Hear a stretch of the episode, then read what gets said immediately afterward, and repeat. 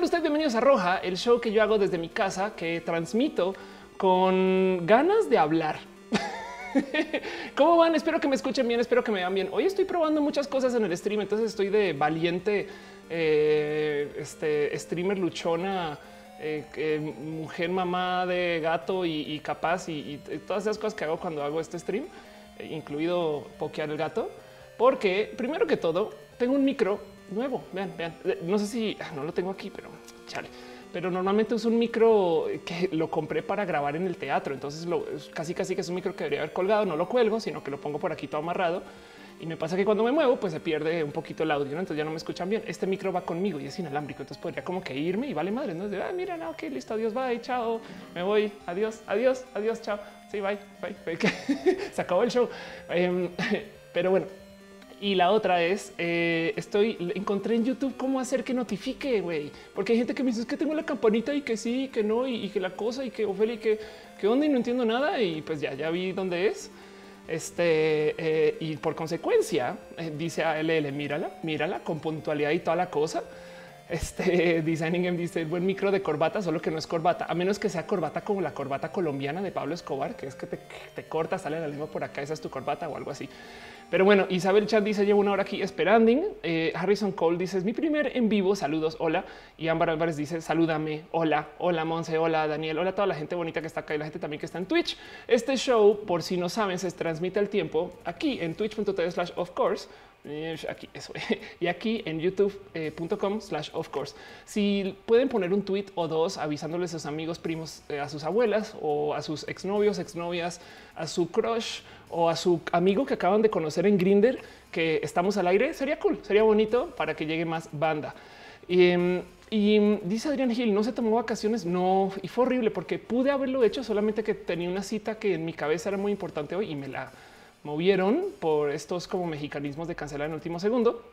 Em, y, pues entiendo un poquito a la persona que me lo movió. ¿eh? A fin de cuentas es alguien, este es un artista que está grabando en Club de Cuervos y yo también le he cancelado par veces de último segundo, entonces tampoco puedo quejarme mucho. En fin, el caso me quedé aquí encerrada en casa con eh, Noelia también eh, acompañándome, muy pacientes eh, y ella de hecho está aquí, los, los escucha, dije iba a decir los escuchan, ¿no? pero no, no los, los ve porque seguro entra al chat. En fin, em, dice Dice Shaspid, hola, foto de follow en Grinder. Eh, ¿Por qué no vienes a ver Ofelia? Es verdad, ¿eh? es, que es impresionante como Grinder debería ser una red social de solo genitales, güey. Pero bueno, en fin, el caso, eh, dice Arturo, es Javi Noble, el que no conozco su nombre. No, no, es una chica que hace impro que me cae muy bien. pero bueno, eso es otro tema del cual hablaré después. En fin, em, eh, está André Quiroga en el chat que le hicimos al mundo estas cosas. Este show se trata acerca de todo lo que sucede en la semana y las cosas que me gustaría platicar, eh, que en últimas antes hacía en la radio. Y, qué bonito que alguien me lo tuiteó y me lo comentó, porque tuve chance de, ir otra vez a la tele. Eh, esta es un momento, lo estoy buscando, de ir otra vez a la tele esta semana. De hecho, ayer también estuve aquí está, estuve con nada más y nada menos que Ilana Sod hablando de la agenda LGBT. Y les tengo que decir algo así por encima. No saben la envidia que me da porque vean el set de Ilana. No es como eh, una mesa iluminada perfecta. Está muy divertido porque gente tuiteaba me decía, güey, parece una clona. Y yo, pues más bien seré yo clona de ella, güey, porque ella está haciendo cosas muy chingonas. Y hablamos de la agenda LGBT y de cómo somos muchas personas LGBT como para que nos ignoren y demás. Y no saben, eh, es más, voy a ver si es por aquí abajo está el comentario. Pero sí, todo el mundo para, que platicaran más, güey. Eh, por aquí dice más tiempo, piden más tiempo, ¿no? Eh, y alguien por ahí dice, qué bueno que hace roja, porque la neta, neta, se siente un poco escueto cuando hay tan poquito tiempo. Y, fíjense que así son las cosas en la tele, ¿no? Y es que nomás cuando ven un noticiero, piensen en la cantidad de noticias que tienen que cubrir en media hora.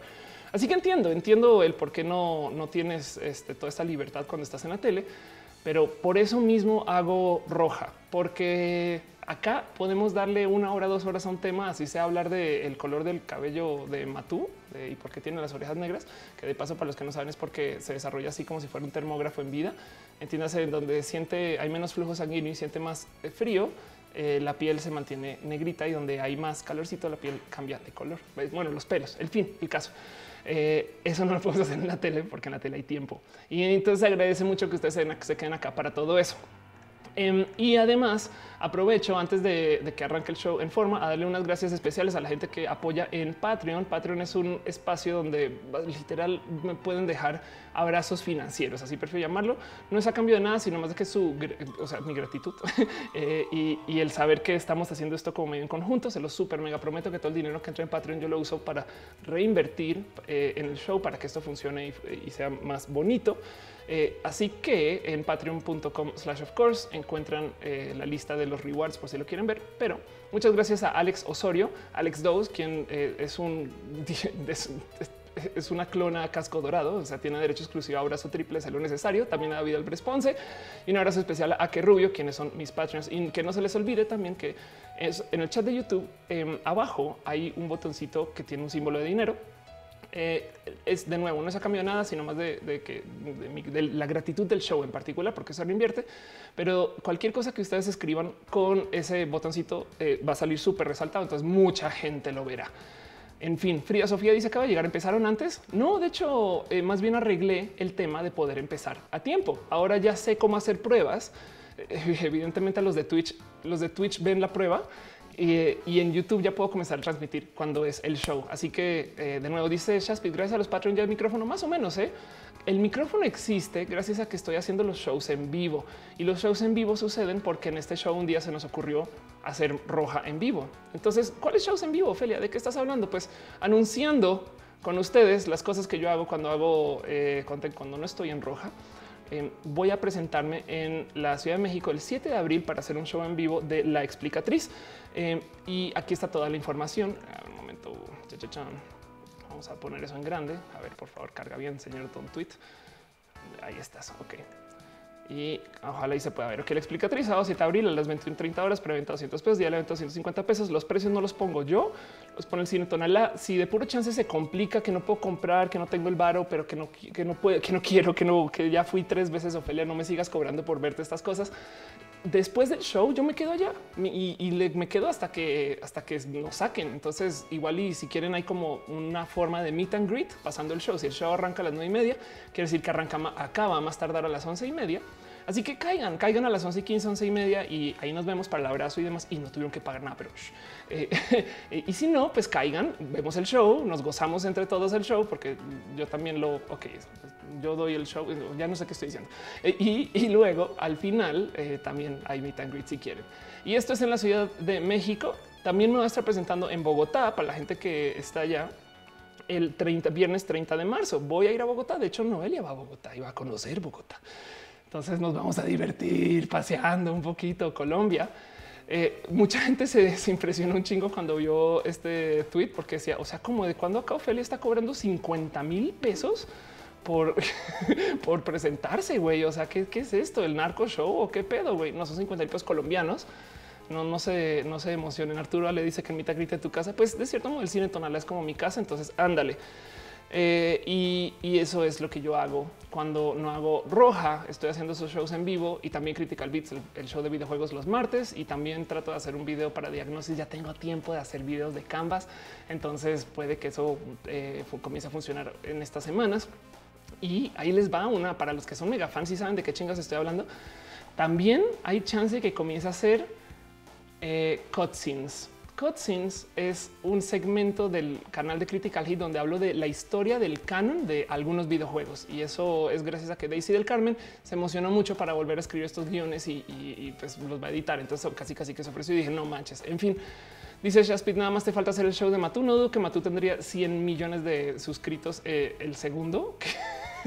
la neta es que se pueden imaginar esto. La neta, tener un stream de esto y ya una hora de esto y ya. Wendy Ugal dice qué pedo con el spot. El spot es mío. Esto es porque me estoy promocionando a mí, creo. Eh, este, bueno, en fin. Y dice Arturo, te me extraña esos videos. Anda. Eh, y dice en Twitch eh, a, M Redemption, no español, no, no español.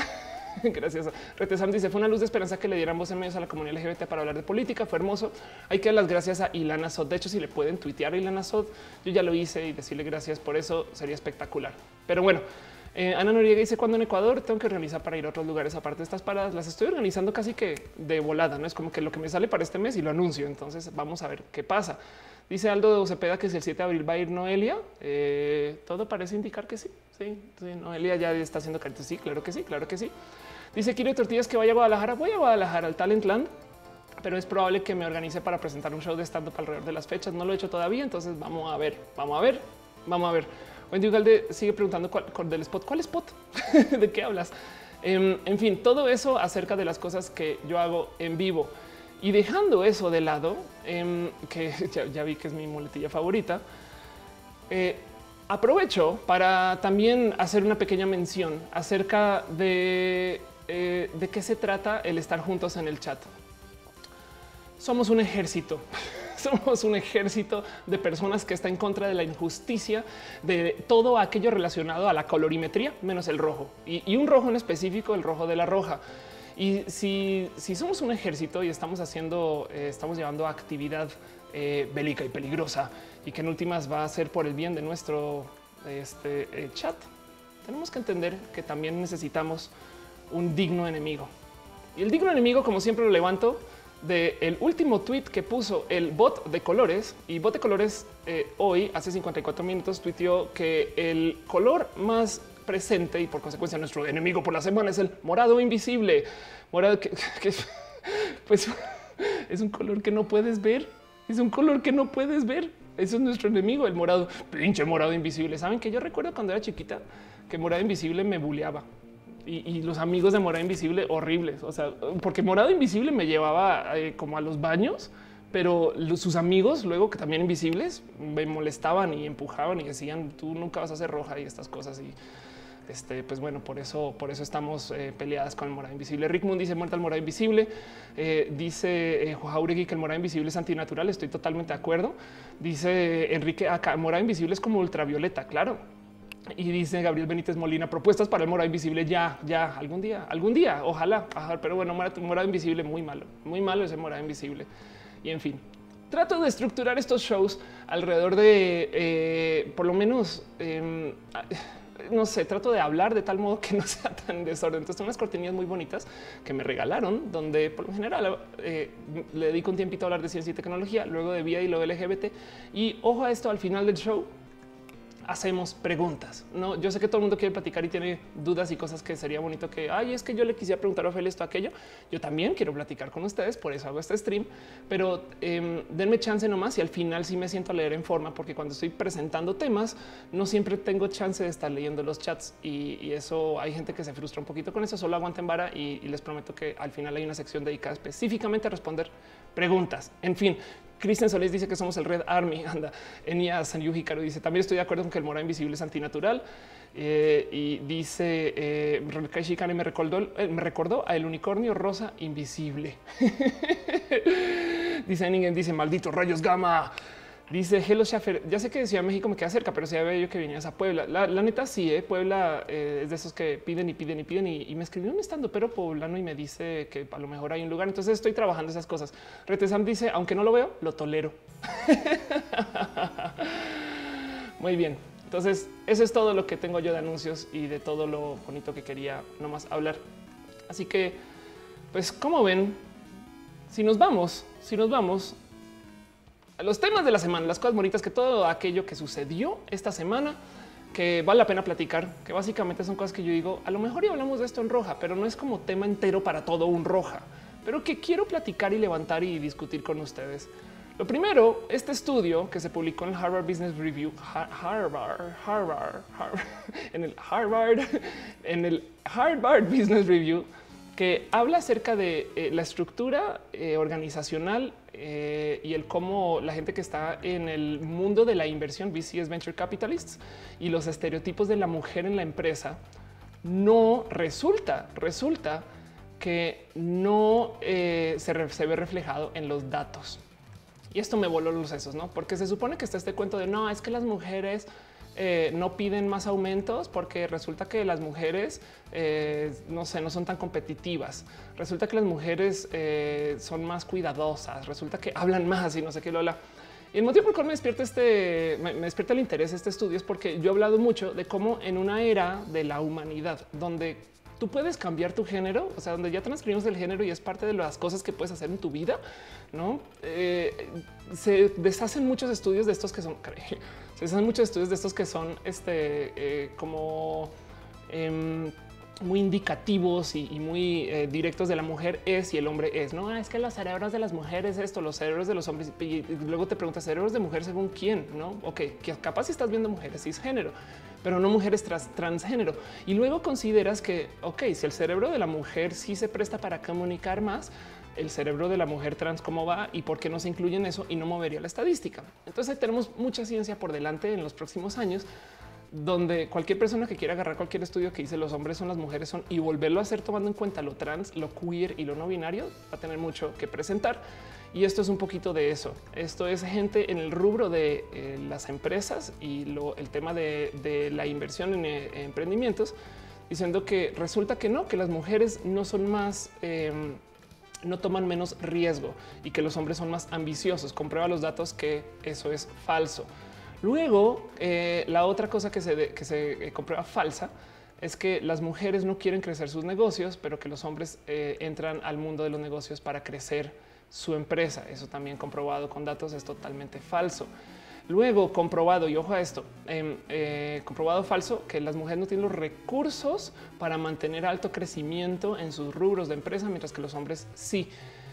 Y el último, que eh, los negocios que llevan hombres eh, sí funcionan y los de las mujeres estadísticamente no funcionan. Y lo digo porque la neta, neta, si hay inversionistas que de plano dicen es que es mucho mejor invertir en empresas que las llevan hombres. Hay un caso muy divertido en este tema donde unas chicas hicieron un, emprendimiento, literal una startup, y crearon un hombre falso. Eran solo mujeres en la empresa, pero crearon un hombre falso para mandar mails, para responder a citas y para de vez en cuando abrirse eh, como vamos a un evento y escribía el dude, ¿no? Entonces, hola, soy Carlos, ¿no? Y resulta que era una chica escribiendo a nombre de Carlos em, y, consiguieron cosas para las cuales a ella no les daban acceso. Pero bueno, en fin. Eh, dice, eh, espero que, todo bien con los chats ese y que se vea bien.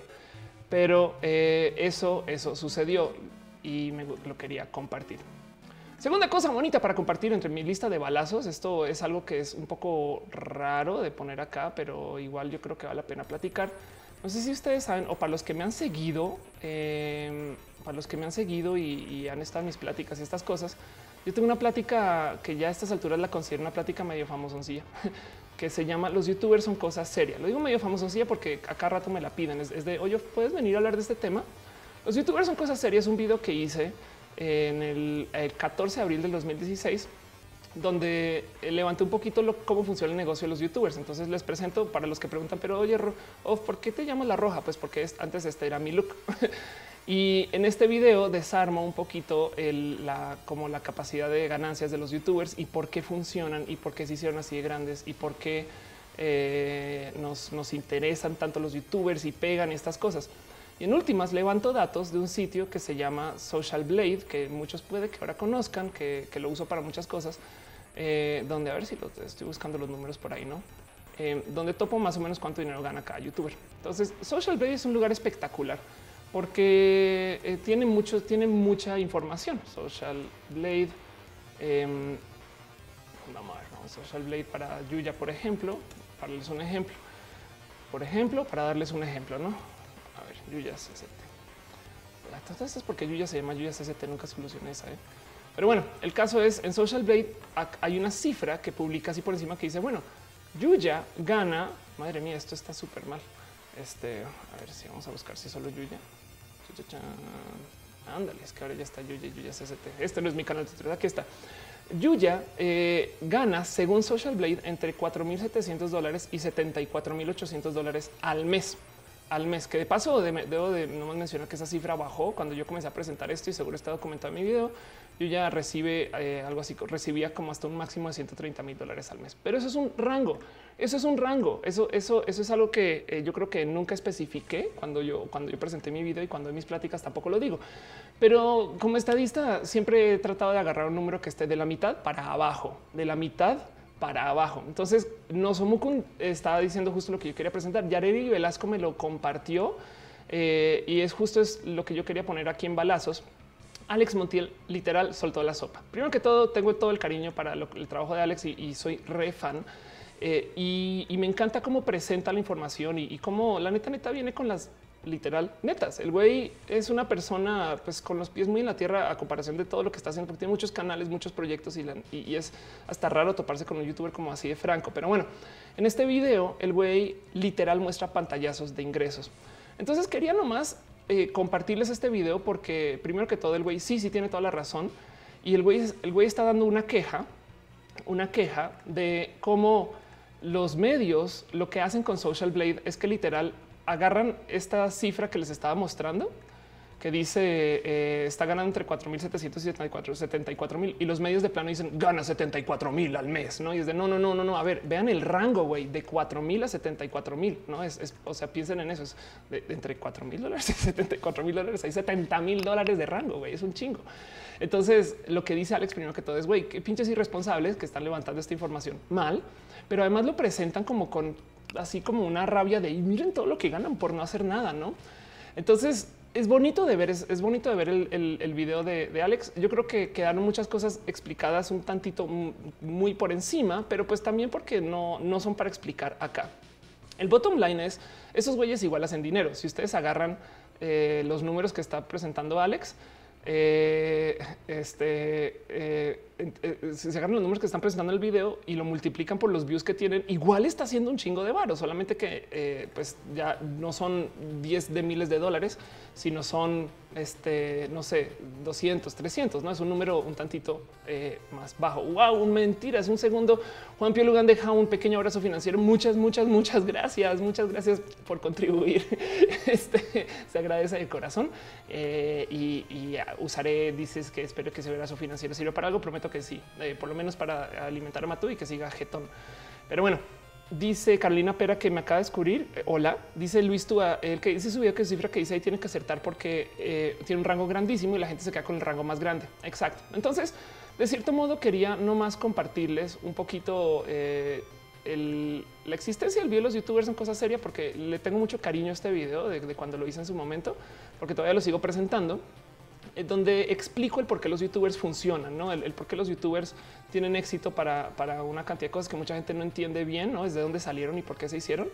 Y del otro lado, el tema del dinero. Nunca en la vida he levantado el rango alto para decir cuánto ganan, ¿no? Eso, eso que quede claro. Pero, pero está bonito que Alex lo presente. Una arista que no esperaba de esto que, presentaba el señor Montiel es que eh, como están presentando a los youtubers como estos ganavaros infinitos, no súper eh, pudientes, estas, estos Ricky Ricones que no hacen nada sino hacer videos que supuestamente son huevones, también los están exponiendo. Y, él decía, güey, qué irresponsables porque ahora medio mundo jura que andamos por la vida así, güey, sí, claro, millones de yenes al segundo.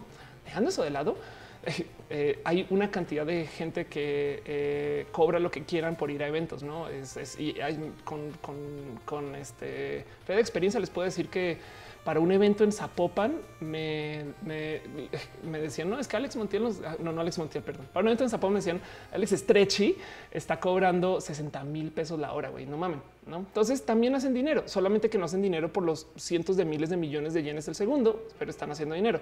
Eh, y eso fue muy divertido. En fin, eh, dejando eso y, también saben que añado eh, algo más que levanté de ese video que me parece bonito. Él dice lo que te da YouTube sigue siendo una propina y que lo vean así, no como un modo de vida. No, en fin. Magali Hernández dice salúdame. Hola, Angélica Olas dice saludos. Hola, la Tutix dice cómo quererte hoy. Ya ves que estás viendo. Dani Trouble dice hola. Hoy empezó más temprano roja. No me llegó la notificación. Ching, ya ven. Alguien va a decir de la notificación. José Carranza dice cuál es el color enemigo esta semana. Eh, es un color que no podemos ver Entonces, así las cosas, ¿no? Eh, en fin, otra cosa que tengo por aquí anotada en la lista de balazos, cosas que pasaron la semana, no más es una cosa muy chiquita. Eh, esto soy yo en el futuro cuando sea totalmente roja. Esta es la dama verde de Brooklyn que solo se viste de verde, come cosas verdes, anda eh, usando maquillaje verde, vive en una casa verde y existe esta mujer. Ya tiene setenta y tantos años y solo quería presentarle y decir quiero ser así como ella cuando tenga 70 años, pero en rojo. Ajá, exacto. Es de así voy a ser yo. Ay, me muero la ternura. Entonces, eso ya nada. Quería compartir eso y decir bobadas con ustedes y reírme un poquito de que ya existe. Dice Memo Flores, ¿qué cosas rojas hay para comer hoy? Jitomates. ya sé, no puedo comer jitomates, no me gustan los jitomates. ¿Qué, fresas? Puedo comer fresas, exacto. Mm, como rojitas. No, puede, puede ser, ¿no? Katsup, puedo comer, puedo vivir solo katsup, ¿no? Quizás. tiene mucho azúcar, es verdad, no es, muy sano el katsup. En fin, eso pasó. Y la otra cosa que tengo yo para presentar en balazos, y esto es porque es un tema que ya es como, como darle seguimiento a una novela, creo yo pero eh, los arándanos dicen sandía, granadas, manzanas, ay, ándale, carne, sangre y helado de frutos rojos, dice Joan Cadena. María Máximo dice: ¿Te gusta la katsu, pero no los jitomates? Mira, te digo algo. Eso pasa. Eh, dice serías como Marcelín. Anda, salsita, vivirás de fruta. Puedo vivir de fruta, sería muy bonito. Eh, Dali Caro dice eh, que es una pregunta. Si yo ya no es triple A, ¿quién es triple A? La neta, yo no sé cómo miden eso triple A o, las letras en, Social Blade. Ahora te digo algo: hay muchos youtubers que tienen menos suscritos que Yuya que sí son triple. No, sé, la neta. En fin, enchiladas potosinas, tuna roja, vino, gelatina roja, eh, pátula, que la pat. Ok, en fin.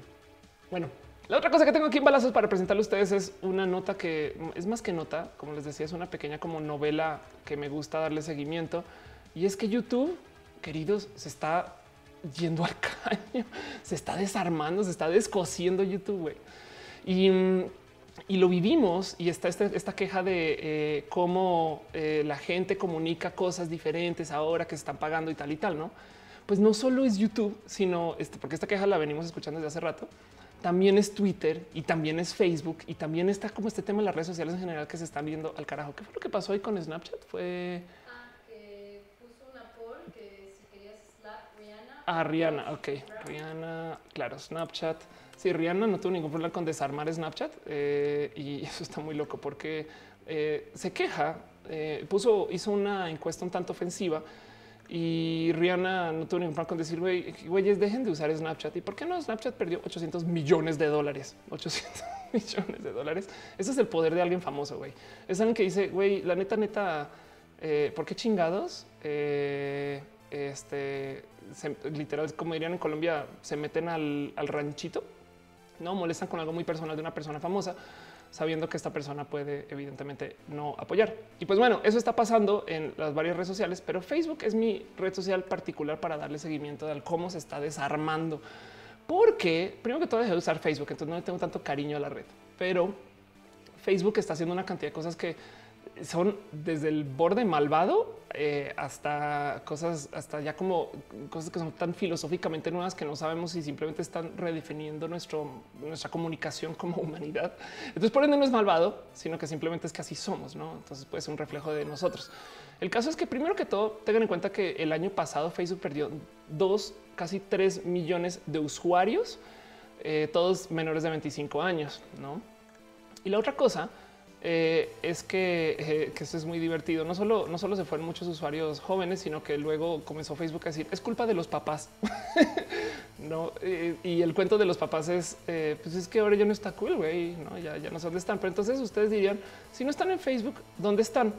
¿Dónde están? ¿Qué están haciendo? Pues tampoco están en Snapchat. Y eso quiere decir que en últimas, por ahora, como están las cosas estadísticamente hablando, el uso de las redes sociales es cosa de una generación, la generación millennial. Los centennials no están adoptando tanto las redes sociales y eso es raro. Y, el problema real de Facebook, el por qué ahorita está así súper, súper en la, en la prensa y que esto, esto, es, esto es noticias en tiempo real y actual, es que resulta que les explotó en la cara eh, este escándalo de una cosa que se llama Cambridge Analytica que si ven el dude, capaz si lo reconocen de ya ver algún noticiero estas cosas. Pero el cuento es el siguiente. Cambridge Analytica es el brazo estadístico de una agencia de uso de redes sociales requete mega malvada que se llama SCL Group, que de paso me llega mucho al corazón que se llama así porque em, para los que me conocen desde hace mucho tiempo, yo tuve una agencia de comunicación digital, de estrategia digital que hacía estrategias en Facebook y en Twitter que se llama Social Beats. Este es el website de lo que de Social Beats. Yo salí de allá hace ya años pero me divierte mucho que SSL Group ahora sea como el ojo del huracán de, perdón, el centro de, una tormenta muy loca, porque resulta que comenzaron a hacer una cantidad de estrategias para tratar de levantar información de usuarios y luego perfilarlos en Facebook para comunicarse con ellos de tal modo que analice sus vulnerabilidades de lo que representa su psique según sus datos. Entiéndase. Si ellos consiguen datos de que tú eres una persona enojona, entonces te van a poner anuncios enojones. Y normalmente, y esto sí lo digo porque he llevado estrategias de político, perdón, estrategias de comunicación política o por lo menos de promoción de marcas, eh, lo que tú haces es que hablas evidentemente bien de la persona y si acaso, si acaso, si toca, hablas medio mal de la competencia. Yo evito eso. A mí no me gusta hablar mal de la competencia. Pues lo que estaban haciendo los genios de Cambridge Analytica es vamos a hablar también mal del candidato que compró la estrategia. Ok. ¿Por qué? Porque si tú haces una campaña en Facebook donde le estás mandando mensajes positivos de, digamos, Trump, Peña, este, Mid, no cualquier candidato, eh, inserten acá que su candidato favorito. Hacemos mensajes positivos y el otro lado hacemos mensajes negativos. Los mensajes negativos van a radicalizar a la gente, güey. Y eso va a hacer que se formen bandos que están más energizados, que en últimas sí pueden salir a votar. Y el caso loco de Cambridge Analytica es que comenzaron a levantar una cantidad de información de modos que eran técnicamente eh, eh, bajos de moral, no ilegal o, o, no se sabe todavía si es ilegal, pero hacían cosas como por ejemplo apps no apps donde tú tenías juegos que me ibas llenando tu perfil durante el juego y estas cosas, pero eso se ataba a tu perfil de Facebook y el mero hecho de que habías hecho login a Facebook desde la, desde la app implica que ahora Cambridge Analytica sabía de ti, de tus datos y de tus amigos. Y esa información, eh, a ver, Facebook la permite o la permitía hasta hace unos años porque decían, pues sí, güey, es que si la gente puede hacer apps y en las apps salen tus amigos están haciendo cosas como dentro de Facebook, las apps van a ser más cool gracias a Facebook. Qué chingón. Lo que no esperaban es que alguien comenzara a usar software para guardar esa información y luego buscar cómo perfilar gente. Entonces levantaron los Cambridge Analytica unos 50 millones de perfiles psicológicos y de dónde vives y cómo hablas y, de tu afiliación política. Una cantidad de información que la neta es estadísticamente hablando hasta divertida de pensar que todo que se guardó. Y, les explotó en la cara porque resulta que mientras Cambridge Analytica estaba abusando de esta, de, esta información, Facebook sabía. Llegó un momento donde Facebook se enteró y dijo, uy, están usando esto y puede ser como medio malo para nosotros, güey. No sabemos qué pedo, pero bueno, no pasa nada, dejemos que sigan haciendo su desmadre. Eh, y, el cuento es que eh, salió tanta información a luz que muchas personas en el ámbito de, lo legislativo se volteó a decir a Facebook, oye, querido Mark, eh, ¿qué pedo, güey? No, es, de, es neta que eh, estás apoyando que algo como de un modo tan, como por así decirlo, malvado este, suceda. Y, ahí la pregunta es, porque he visto mucha gente, sobre todo el ámbito conservador, decir que, güey, cuando Obama usó las redes sociales fue laudado por genio y ahora que Trump las usó es malvado, ¿no? Resulta que Obama usó las redes sociales dentro del sistema. Lo que usó la gente de Trump, que de paso es todo este esfuerzo de Breitbart y de, su comunicación súper eh, tierrosa, es que se dedicaron exclusivamente a hacer que la gente se polarice y pelee y se radicalice y se dedicaron a hacer una cantidad de comunicación que dependía mucho de tu información a quién eras para mover tu voto y fue la neta, neta, rudo y malvado. Entonces eh, salió una persona de Cambridge Analytica a la neta, neta, neta, a soltar la sopa. Dijo, ya, no aguanto con esto, güey. Y una persona que digo, estoy estereotipando, sé, estoy, estoy siendo una persona este, prejuiciosa con esto, pero es una persona que quien habló no, me, no, me, no me queda tan, tan, o sea, estaría dispuesta a decir que es una persona muy de ámbito liberal, pues porque en últimas es un dude que estoy casi segura que es gay con su cabello rojo y entonces no sé, bueno, en fin, esos estereotipos, no, me pelen con eso. Pero el caso es, em, levantaron una cantidad ridícula de información que, que, ayudó a mover las elecciones para que quede Trump en poder. Y, no solo eso, sino que es, son estos datos que nos tienen así peleando y, demás. Eh, y por consecuencia, em, están persiguiendo a Facebook, literal, a nivel, eh, a nivel ley de legislación, etc y las acciones de Facebook se fueron a piso entre ayer y hoy y siguen bajando y mucha gente está dando como este como esta movida de asco Facebook ya no más es neta sí siento la razón no quiero entrar a ese desmadre que es porque Facebook a mí se me pareció que es un experimento bonito. Y pues para rematar este Mark Zuckerberg no ha dado la cara güey. Entonces eh, quería nomás mencionarlo y traerlo acá. Dice Serenti por eso no uso Facebook anda eh, Shiba Inu dice apenas voy llegando me perdí Estamos comenzando y estamos en balazos. Dice Mr. Kling, la música del tema queda telita. Qué bonito. Eh, Goma Loto dice habla sobre la apropiación cultural. En este, en este eh, eh, contexto no, no, sabría bien cómo, cómo cae. Em, dice Uriel Torres, pobre Mark. Pues también sí, en últimas, a ver, la primera mitad de la queja es nosotros mismos alimentamos estas redes sociales, no? Lo que no nos queda claro, eh, digo, porque me incluyo en esto, es cuando nosotros bajamos una app y usamos Facebook Login, pues tú crees que, ah, claro, vas a usarlo Facebook solo para hacer el login. La verdad es que cuando haces Facebook Login en una app, le estás dando al dueño de esa app un chingo de información de ti, de tus amigos y dónde estás y tus, tus actividades, ¿no? Eh, dice, dale caro, pero entonces, of course, ¿qué pensamos de Google que tienes antiguos contratos públicos por años y años? Tienes toda la razón. Dice José Núñez Maldonado, ¿qué pasa con, Instagram? Los de la generación Z no lo usan. Pues Instagram para, casos de, eh, de fines de estas noticias sigue siendo parte de Facebook, ¿no? Dice Aldo Cepeda, no sabía eso del Facebook, me dejaste sorprendido. Pues exacto, el caso es, eh, como dice Enrique acá, Facebook es puro comercio online. Y si entras a Facebook y es anuncios en todos lados y no solo en cómo te lo muestran, sino todo el mundo te quiere convencer de algo. Twitter también, la neta. Eh, como por ejemplo, em, no sé si les he dicho que es hora de eh, que compren sus boletos para ir a mi show, el mejor show de México, donde pueden ver la mejor comedia por la. Ok, olvido. Yo también tengo que vender cosas. Bueno, no tengo que vender, es divertido hacer esto. En fin, el caso es. Em, se, vuelve un poco cansado usar Facebook y, y luego entiendan ustedes, piensen en esto. Cada que, cada que ustedes usan una app que tiene scroll infinito, no eh, la app técnicamente está abusando de nuestro como, como poder psicológico de querer buscar y eh, saben en qué momento vamos a dejar de usar la app y justo ahí nos avienta algo que sí queremos ver para que nos quedemos pegados. No sé si a ustedes les ha pasado, pero a mí definitivamente sí. Eh, encontrarse en cama o en un sillón o a veces en, la regadera ahora que el teléfono se prueba scrolleando, güey, que dices, güey, ¿a qué hora se me fue? No sé, 10 minutos, 20 minutos y no sé ni siquiera qué chingados chequé. Pues eso, eso eh, es parte. Dice Enrique, acá no es la red social, somos los usuarios que abusamos de ella. Anda, dice Mr. Klingon, todos a Google Plus. Rebeca eh, dice eh, Shangela merecía esa corona. Bye. Un Lugan dice lo más sorprendente es que Facebook también pensaría que tienes acceso a tus cookies, ya que luego, por ejemplo, buscas un artículo en Amazon y te presenta el anuncio, da un poquito de miedo. Sí, y luego está la leyenda que te escucha, no de que dejas el teléfono al lado, estás hablando de comida de gatitos y ahora de repente te aparecen anuncios de comida de gatitos. Anda. Em, dice Uriel Torres que un, coche autónomo de Uber atropelló y mató a una mujer. Dios mío.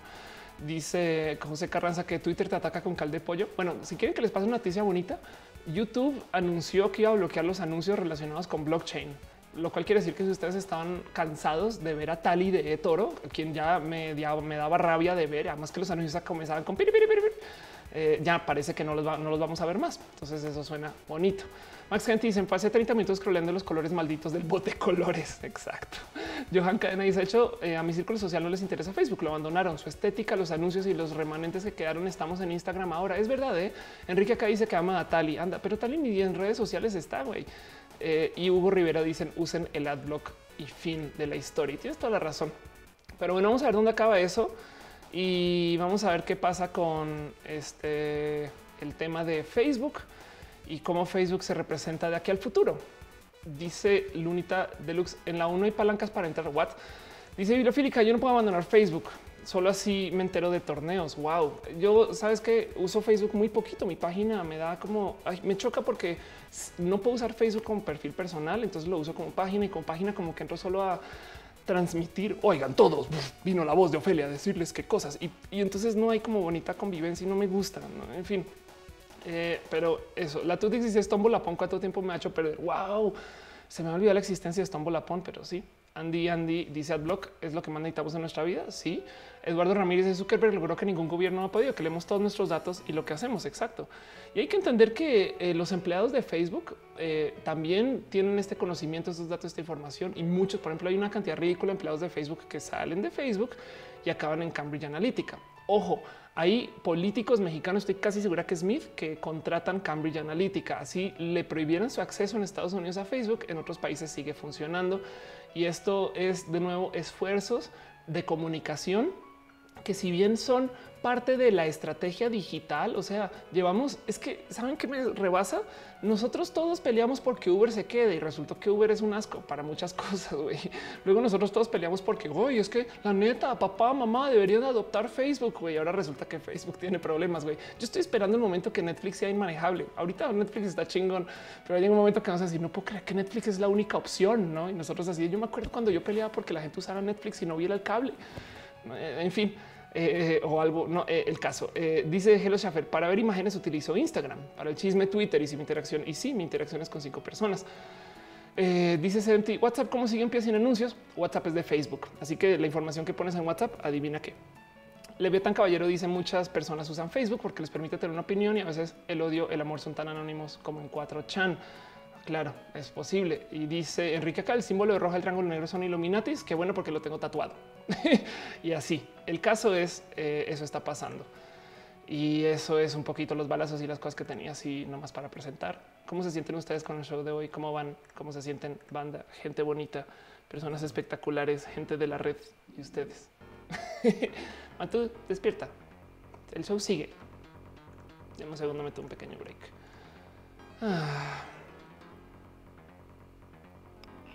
Memo Flores dice, según político que utiliza utilizado lo de Cambridge es por parte del PAN. No, recuerdo si los rumores decían que era por Anaya.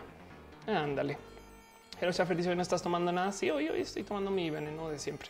Que de paso, aprovechen. Si no tienen una chela a la mano, usen Uber Eats y que les llegue durante el show o vayan por una chela ahorita o tráiganse un vino, tómense una agüita, un café, algo para acompañar esto. El kilo de tortillas dice dónde sacan la música. Eh, viene un website que se llama muki.io. Eh, Muki es un website que hizo Tomás Polak, eh, un amigo, una persona muy bonita en la vida, donde tienes eh, música en MIDI. No es infinita, pero tienes una cantidad bonita de música para escuchar y se transmite y distribuye toda online, como un Spotify de música en MIDI, todas de videojuegos.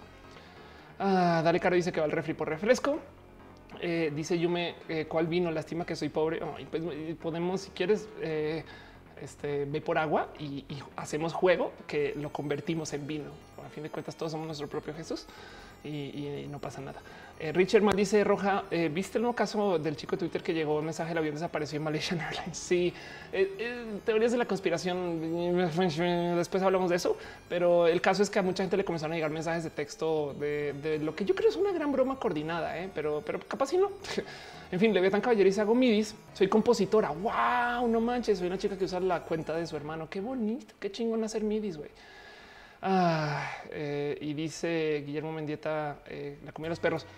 Dice Mel Serralta, ¿qué va a usar en vez de WhatsApp? Pues supone que la respuesta hipster a WhatsApp es Telegram y, mucha gente usa Telegram y, tiene sus medidas de seguridad. No sé qué lo habla yo, la neta, en últimas estoy medio dispuesta que entiendo que mucha gente nos mira y nos lee y demás. Es solo, es solo me divierte ver cómo nuestros sistemas eh, pasan por estos, estos momentos de respirar. No es también con qué vamos a reemplazar Facebook. Facebook también ha hecho cosas buenas. Es solamente que hay que entender que este es el costo. No es como decir no podemos reemplazar los coches. Quisiera, la neta, quisiera que no tuviéramos coches que eh, estuvieran polucionando no podemos quitarlos. Entonces, hay más bien hay que entender que tenemos todo este transporte a costo que estamos ensuciando el planeta y, saber que eso pasa.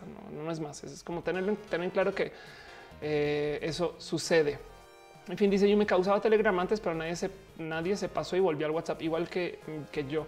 Hico 85 dice buenas noches, buenas noches. Eduardo Ramírez dice ya empezamos con los chistes de Semana Santa. Todavía no. Baruch Díaz dice Facebook lo utilizo como agenda de posibles eventos culturales, conciertos, eh, y así, pues sí, claro. Anaya Amaro dice en ondas de Red Bull y demás no hacen daño, hacen un chingo de daño. Ya se acaba de morir joven por culpa de estos shows, perdón, por culpa de Red Bull.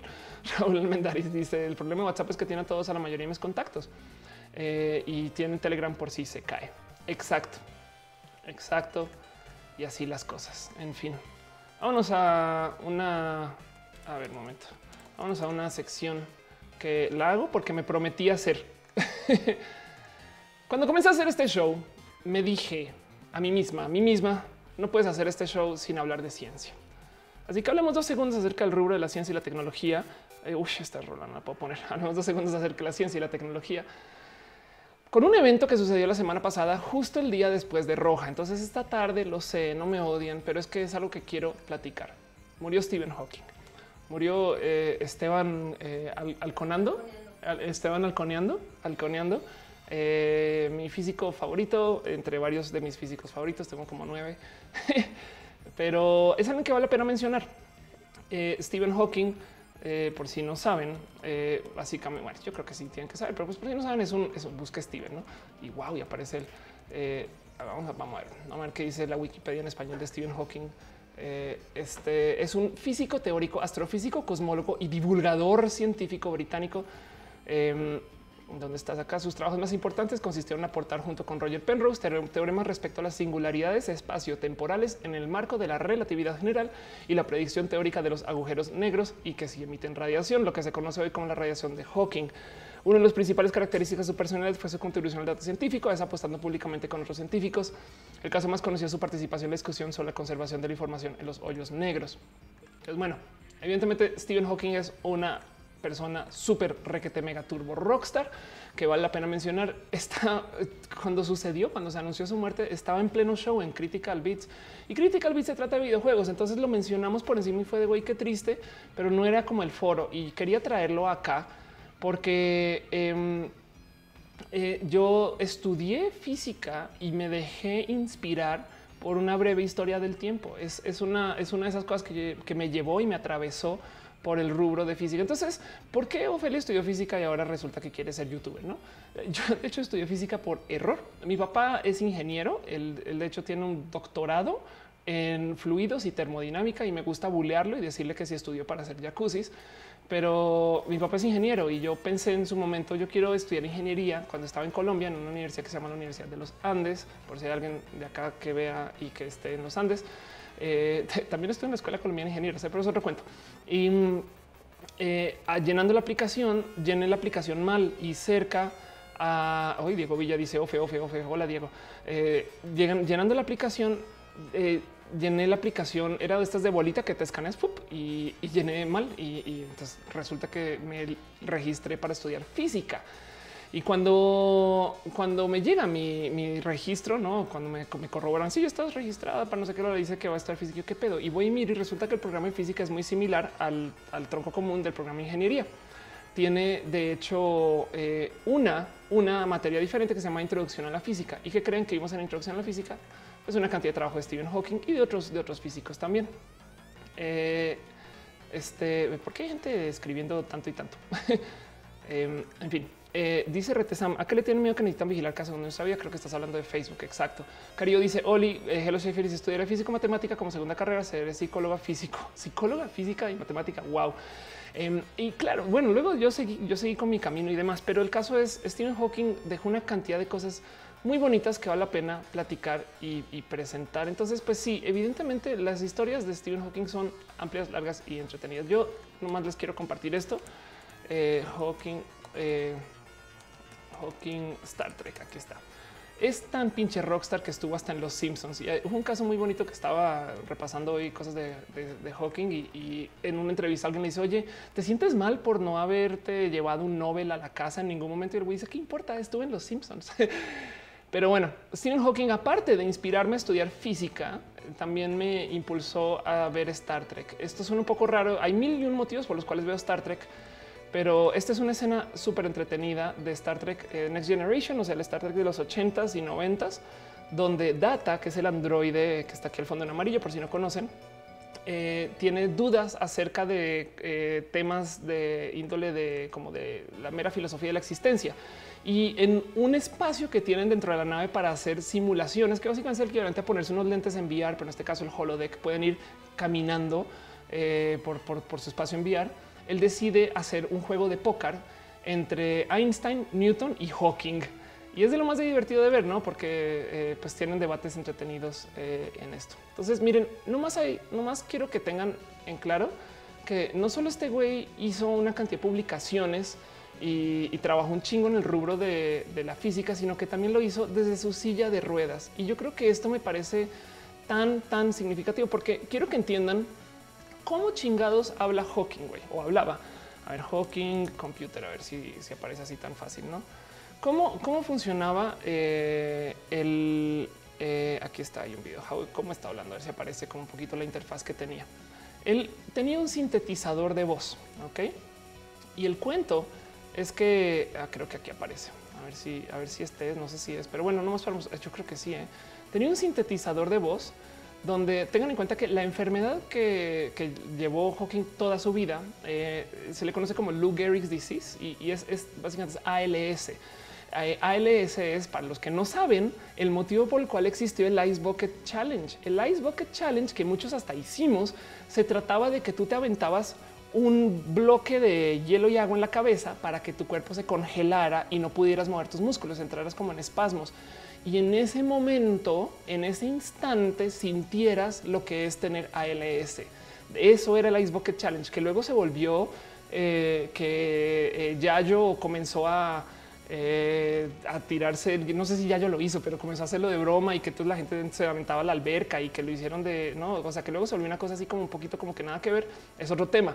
Pero el Ice Bucket Challenge se trataba de simpatizar con personas como Stephen Hawking, de cómo se sentía el no poder usar tus músculos. Ya con el pasar del tiempo él iba perdiendo eh, movimiento muscular y, y motriz, lo que lo mantuvo vivo por creo que fueron 50 años de enfermedades que de pura suerte, de pura pinche suerte, si bien perdió uso muscular de una cantidad de lugares, no perdió la capacidad de deglutir, de respirar y de mover algunos músculos muy básicos en el cuerpo. O sea, él todavía podía literal mover la lengua. Eso es muy importante porque entre lengua y cachete controlaba su computadora.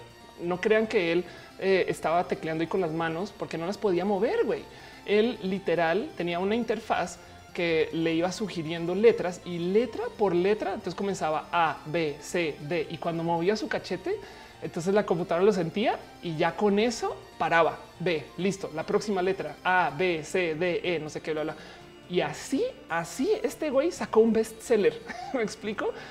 Evidentemente eso fue progresando. Él nunca quiso cambiar su sintetizador de voz. Eh, le gustó que, que, que fuera como su firma pero además es bien divertido porque él es británico y su sintetizador de voz no tenía acento británico. Entonces mucha gente juraba que era estadounidense solo por su voz robotizada. Hace unos dos años que justo fue cuando Hawking comenzó a hablar como con miedo de la inteligencia artificial. A ver, vamos a buscar Hawking artificial. Yo me divertí mucho con esta noticia en su momento porque de repente salió Hawking a decir, oigan, la inteligencia artificial pues puede que nos acabe, ¿eh? no, no tengo flashback, puede que, eh, no sé, eh, puede que nos controle y fue de, pero ¿por qué hablas de esto? Pues hoy me entero, y literal hoy, que justo comenzó a hablar de esto después de que le hicieron un update de software a su, a su compu y a su sistema de, eh, de ingreso de información. Porque, oigan esto, en vez de tener que escanear letra por letra, se volvió que con que él diera una letra, el software trataba de adivinar la palabra entera, pero igual le seguía dando opciones. Y luego las palabras que sugería a base de la palabra entera, las hacía tomando en cuenta todo lo que había escrito antes como fin estadístico. Entonces, más o menos la compu sabía más o menos cómo hablaba el güey y él solamente estaba hablando por medio de autocomplete, güey. Y aún así se aventó este, entrevistas, otros libros, eh, pláticas y siguió platicando hasta el mero final y trabajando en más desarrollo de física. Entonces estuvo espectacular. Eh, dice Luis Túa, hace rato escuché que Stephen Hawking al no poder, you know, le dijo a su esposa que tuviera otra pareja. Ah, bueno, el, el cuento de, de los amoríos de Stephen Hawking eh, están en eh, documentados en, en su busqué la peli que no era Beautiful Mind. No, eh, este, ¿cómo se llama la peli? Eh, ah, la teoría del todo, no? Eh, de, eh, donde hablan, sí, The Theory of Everything, donde hablan acerca de, a ver, aquí está, vamos a ver si está en español, eh, acerca como de su, de su vida un tantito más personal. Teoría del todo, una película biográfica de drama y romance que fue, se publicó en 2014, donde hablan de, justo de Stephen Hawking y eh, eh, la película está basada en las memorias de Jane Hawking, ¿no? Y, sí presenta a Stephen Hawking como una persona que, pues, en últimas se prestó para que muchas personas feministas se quejaran cuando murió, porque decían no puedo creer que no hablan de cómo su esposa fue quien le ayudó a estar y no sé qué. Pues bueno, eso también vale la pena presentar y platicar, pero yo creo que en últimas eh, post-mortem, eh, ya que o no sé, eh, eh, es, un, es un tema de, de, que, bueno, ok, chingón, igual también para eso está la peli, se le dio su crédito y demás al tema de la chica eh, y las mujeres y su vida y, también es parte del conjunto, ¿no? Es que a fin de cuentas fue un team que hizo este tipo de cosas que funcionara, supongo. Retesan dice, me hizo sentir flojo por no terminar mis proyectos, yo también. Erita Flamenco dice, recuerda que también hizo eh, cuentos para niños, exacto. Yo creo, yo creo que eh, eh, lo que más eh, brilla de Stephen Hawking es el hecho que lo conocemos, güey. Es neta, neta, eso es muy importante porque hay muy pocos científicos extra famosos, güey. Nómbreme varios que sepan que son televisivos. Bueno, por ejemplo, ahorita está eh, eh, Neil deGrasse Tyson. Y está muy chingón porque les digo algo, yo daría, ahorita estoy haciendo mil proyectos y hago esto y hago Canvas y hago este diagnosis y hago el stand-up y demás.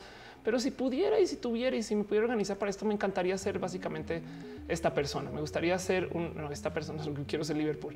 Me gustaría ser esta anuncio eh, me gustaría ser una persona este, de comunicación de ciencia. Eso es como que lo que yo más quisiera presentar en la vida y acercar etc. Y entonces le he tenido con mucho cariño a la gente que sí lo hizo con mucho éxito y me dice que básicamente quién me inspiró a ser yo que me inspiró a llevarme comunicación, que me ayudó a sentar cabeza de, ok, estudiaste física, econometría, ahora resulta que estás presentando cosas en YouTube y es un poquito por eso. Yo creo que lo más bonito de Stephen Hawking es que él fue pinches medias. Es más, ¿saben qué? Creo que tiene entrada, a ver, IMDb, Stephen Hawking, que tiene entrada, ah, no manches, güey, es que es un físico que tiene este eh, filmografía en IMDb, güey. no, nueve créditos de actor, como él mismo, además, no, eh, entonces, self 74 créditos como self en IMDb. No, esto es Stephen Hawking. Y yo creo que eso es sumamente importante eh, y, y, que en últimas deja también como un hoyo de y ahora quién va a representar a esta persona. ¿Hace sentido? Nifel dice, ay, pero Neil deGrasse Tyson como que ya cae gordo, como que se la toma muy en serio. Neil deGrasse Tyson, de hecho, estoy de acuerdo contigo, como que eh, es medio pomposo un poco. Pero en fin, Kiki Cabarx dice, Ophelia Eras Cosmos 3 sería súper bonito. Eh, eh dice, ¿qué hago si tengo un montón de tarea de historia de México y no soy de México y no sé mucho español? Eh, eh, bueno, mira, te voy a decir algo. Ver roja, no sé si es exactamente el camino a tomar en ese caso, pero cuélgate de Wikipedia y checa mucho las referencias y, navega referencias en Wikipedia. Em, dice, eh, dale caro, le van a dar un Nobel in Memoriam, sería bonito. Y dice este Lunita Deluxe, el bastión del universo en la inmensa del tiempo, la mayor alegría fue coincidir en un planeta y en una época contigo. Anda. Y sí, entonces, bueno, me, dijeron que nomás mencione un poquito el cuento de Interestelar.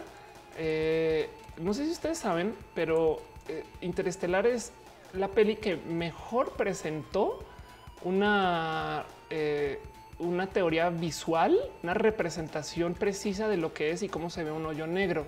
Entonces espero no les esté spoilerando nada, decirles que Interestelar lidia con la existencia cerca a un hoyo negro, pero es tan, em, es tan importante este que, a ver, scientific, madre mía, no screen, scientific paper, aquí está, que no sé si ubican, pero eh, Interestelar publicó, publicó eh, eh, un paper de investigación a la par que hicieron la peli.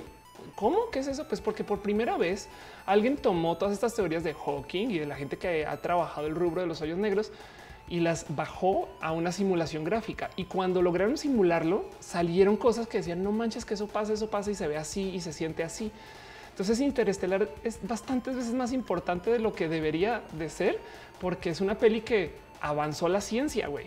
¿no? Y eso eh, eso es algo, este, yo creo que es sumamente bonito de, considerar. Vamos a ver si tengo más imágenes, pero bueno, vean Interestelar. Si, si quieren, si quieren darle con un poquito de, seguimiento a la vida de, Hawking y las cosas que hizo su trabajo, Interestelar es un buen lugar para arrancar. Si es que no quieren ver pues, su peli, aunque su peli de nuevo lo agarra desde lo personal, no?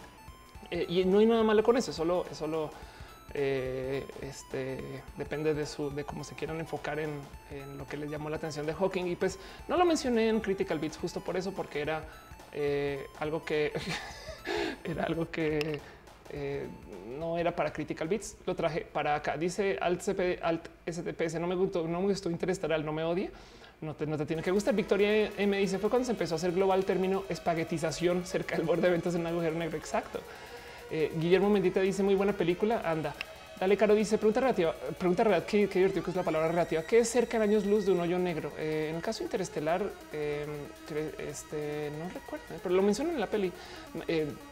digo, un hoyo negro. Hay un hoyo negro técnicamente en el centro de nuestra galaxia. Entonces, si nosotros hasta acá sentimos los efectos de la gravedad de ese hoyo negro, considera eso. Max Kenty deja un abrazo financiero. Muchas gracias y un mensaje en azul. Qué bonito piñas y un abrazo especial para Max. Gracias por apoyar este show. Dice que se va a dormir después de eso. Yumika dice que es normal que los gatos duerman tanto. Sí, al comienzo, cuando Mato era bebé, no dormía. Punto, punto. Y, me acuerdo que en Twitter me decían, güey, ese gato es hiperactivo y ahora no hace más que echar la jeta. Entonces, pues yo creo que ya se acabó su, época de altísima energía. pero bueno, em, este, yo creo que vale la pena. Va a cerrar con esto un poquito. Lo más importante o lo más como que raro del trabajo de Hawking es que lo que publicó en su momento es que los hoyos negros no, no contienen todo lo que consumen. A ver, ¿qué son los hoyos negros? Espacios eh, estelares tan masivos, tan masivos que eh, su función de la gravedad jala cosas que hasta vayan a la velocidad de los pases. Y entonces la luz no puede escapar, por consecuencia tienen que absorber todo. Y el cuento era si absorben todo y se quedan con esa cosa allá adentro de modo súper ¿no? comprimido. Luego, cómo lo absorben, si están, si son así de hiperdensos, luego qué hay en el centro, luego qué funciona alrededor, luego qué pasa si alguien entra un hoyo negro, mil preguntas. Y lo que descubrió Hawking es que eh, con el pasar del tiempo, los hoyos negros de hecho se comienzan a hacer más pequeños porque emiten una suerte de radiación que llamó la radiación Hawking. Y es muy importante eh, entender que esto puede suceder porque también le puede dar valor predictivo al cómo se comporta nuestro sistema universal. Porque si, en última los hoyos negros chupan todo, pues entonces el futuro del universo puede ser que todo acabe dentro de un hoyo negro, no? O que capaz si nosotros estamos dentro de uno y nunca vamos a poder salir, pero no resulta que esa energía igual vuelve a aparecer eh, en modos en forma de fichas, no? Hugo Rivera dice la velocidad de escape de la gravedad de objetos supera la velocidad de la luz. Gracias. Eh, Sange este, vino a hablar de transfobia, entonces no gracias. gracias, Caro, por banear eso. Dice eh, SG Brothers está bastante interesante. Pues gracias por decirlo. Y pues sí, lo quería compartir porque la neta no podía no hablar de Hawking, podría no traer un, esto al rubro de la ciencia y no podía dejar esto de lado. Pero bueno, ¿Ustedes qué sienten de Hawking? ¿Les tocó en algún momento? O sea, también había gente que me escribía, güey, es la novena persona que me dice que se inspira a estudiar física por Hawking. Anda. La Tutix dice con eso toda esa info de hoyos negros me dio un aneurisma. Sí, me dio ALS, jaja, mal chiste. Yo me caí algún libro de física para domis que recomiendes. Em, este depende de cómo quieras acercarte a la física. Justo, justo, ay, lo dejé para. Bueno, justo eh, Noelia me regaló un libro hace nada que ya tenía em, que a lo buscar. Eh, aquí está. Es un libro que escribió Richard Feynman, que es otro físico espectacular que trabajó en el rubro de eh, el desarrollo de la bomba nuclear y se llama así literal. Surely you're joking, Mr. Feynman, donde habla desde lo personal de la vida de Richard Feynman y es muy bonito porque eh, te atraviesa física y qué tiene que ver y por qué y cómo, cuándo esta persona que hizo una cantidad de desarrollo eh, en cómo sobre todo representar una cantidad de procesos de física, eh, pero es, el güey es jocoso. Entonces lo recomiendo de corazón. Y si no, pues la neta, pásate por eh, la breve historia del tiempo de Hawking. De hecho, hay uno que es la breve historia del tiempo ilustrada, que es muy bonito y luego hay uno que se llama Universe in a Nutshell, no sé cómo traduzco en español, pero Universe en un cacao, no, en fin, ese cacahuate. Victoria me dice, a mí me dio mucha tristeza porque yo seguía leyendo su tesis cuando me llegó la noticia. ¿Qué hacía leyendo la tesis de Hawking? No quise ni publicar un pésame porque me dio sentimiento, el mundo no será igual. Wow. Baruch Díaz, eh, Díaz dice que si conocí el mundo de Bigman, em, conozco, de hecho tuve chance de toparme y hablar con Bigman muy breve, muy breve en la campus party pasada y es raro ese tipo de encuentros, no? Pero sí le tengo mucho cariño. Ojalá, ojalá algún momento logre organizarme para hacer eso y, lo voy a hablar por mucho tiempo y está, está raro porque hablo mucho y no hago nada, no? O hago muy poco. Eso es como de a ver, Ofelia, si están en serio porque haces tanto diagnosis y tampoco campas. Y, es verdad, es verdad. Eso yo creo que tengo que eh, tomar, eh, escucharme, supongo. Ani Amaro dice el universo en una cáscara de nuez. Uf, eh, sí, eso, es, lo recomiendo. Entonces los libros de, Hawking eh, valen la pena. Ok, en fin, vámonos a lo que vinimos. Vámonos a eh, más bien qué, lástima. perdón, antes de irnos a eso, solo quiero cerrar un poquito con me va a hacer falta, me va a hacer falta la existencia de Hawking como figura de, de la diversidad, como figura de la ciencia y esperemos que exista, aparezcan más científicos famosos. Y pues así, dice el Cocoon, si alguien se siente incómodo que lo diga. Eh, Sergio Ríos dice que quien juega Fortnite con Sergio, wow. Luisa Demont eh, dice siempre me pareció extraordinario como Hawking disfrutó de su fama. Eso es bonito. Hawking tenía muy bonito humor y eso yo creo que también vale la pena. Y el ángel dice no entendí la tesis. Anda, está en sus libros igual, no? Eh, y Bernice Romero dice cuál celular te puedo escuchar en vivo porque el show no, es, no me es posible. Toca aquí. Eh, si me quieres, así me quieres ver en vivo, eh, me consigues en el cine Tonalá, en la Ciudad de México o en Bogotá. Y si me quieres escuchar en vivo, te recomiendo usar audio Twitch y sintonizar a la transmisión de Twitch en audio.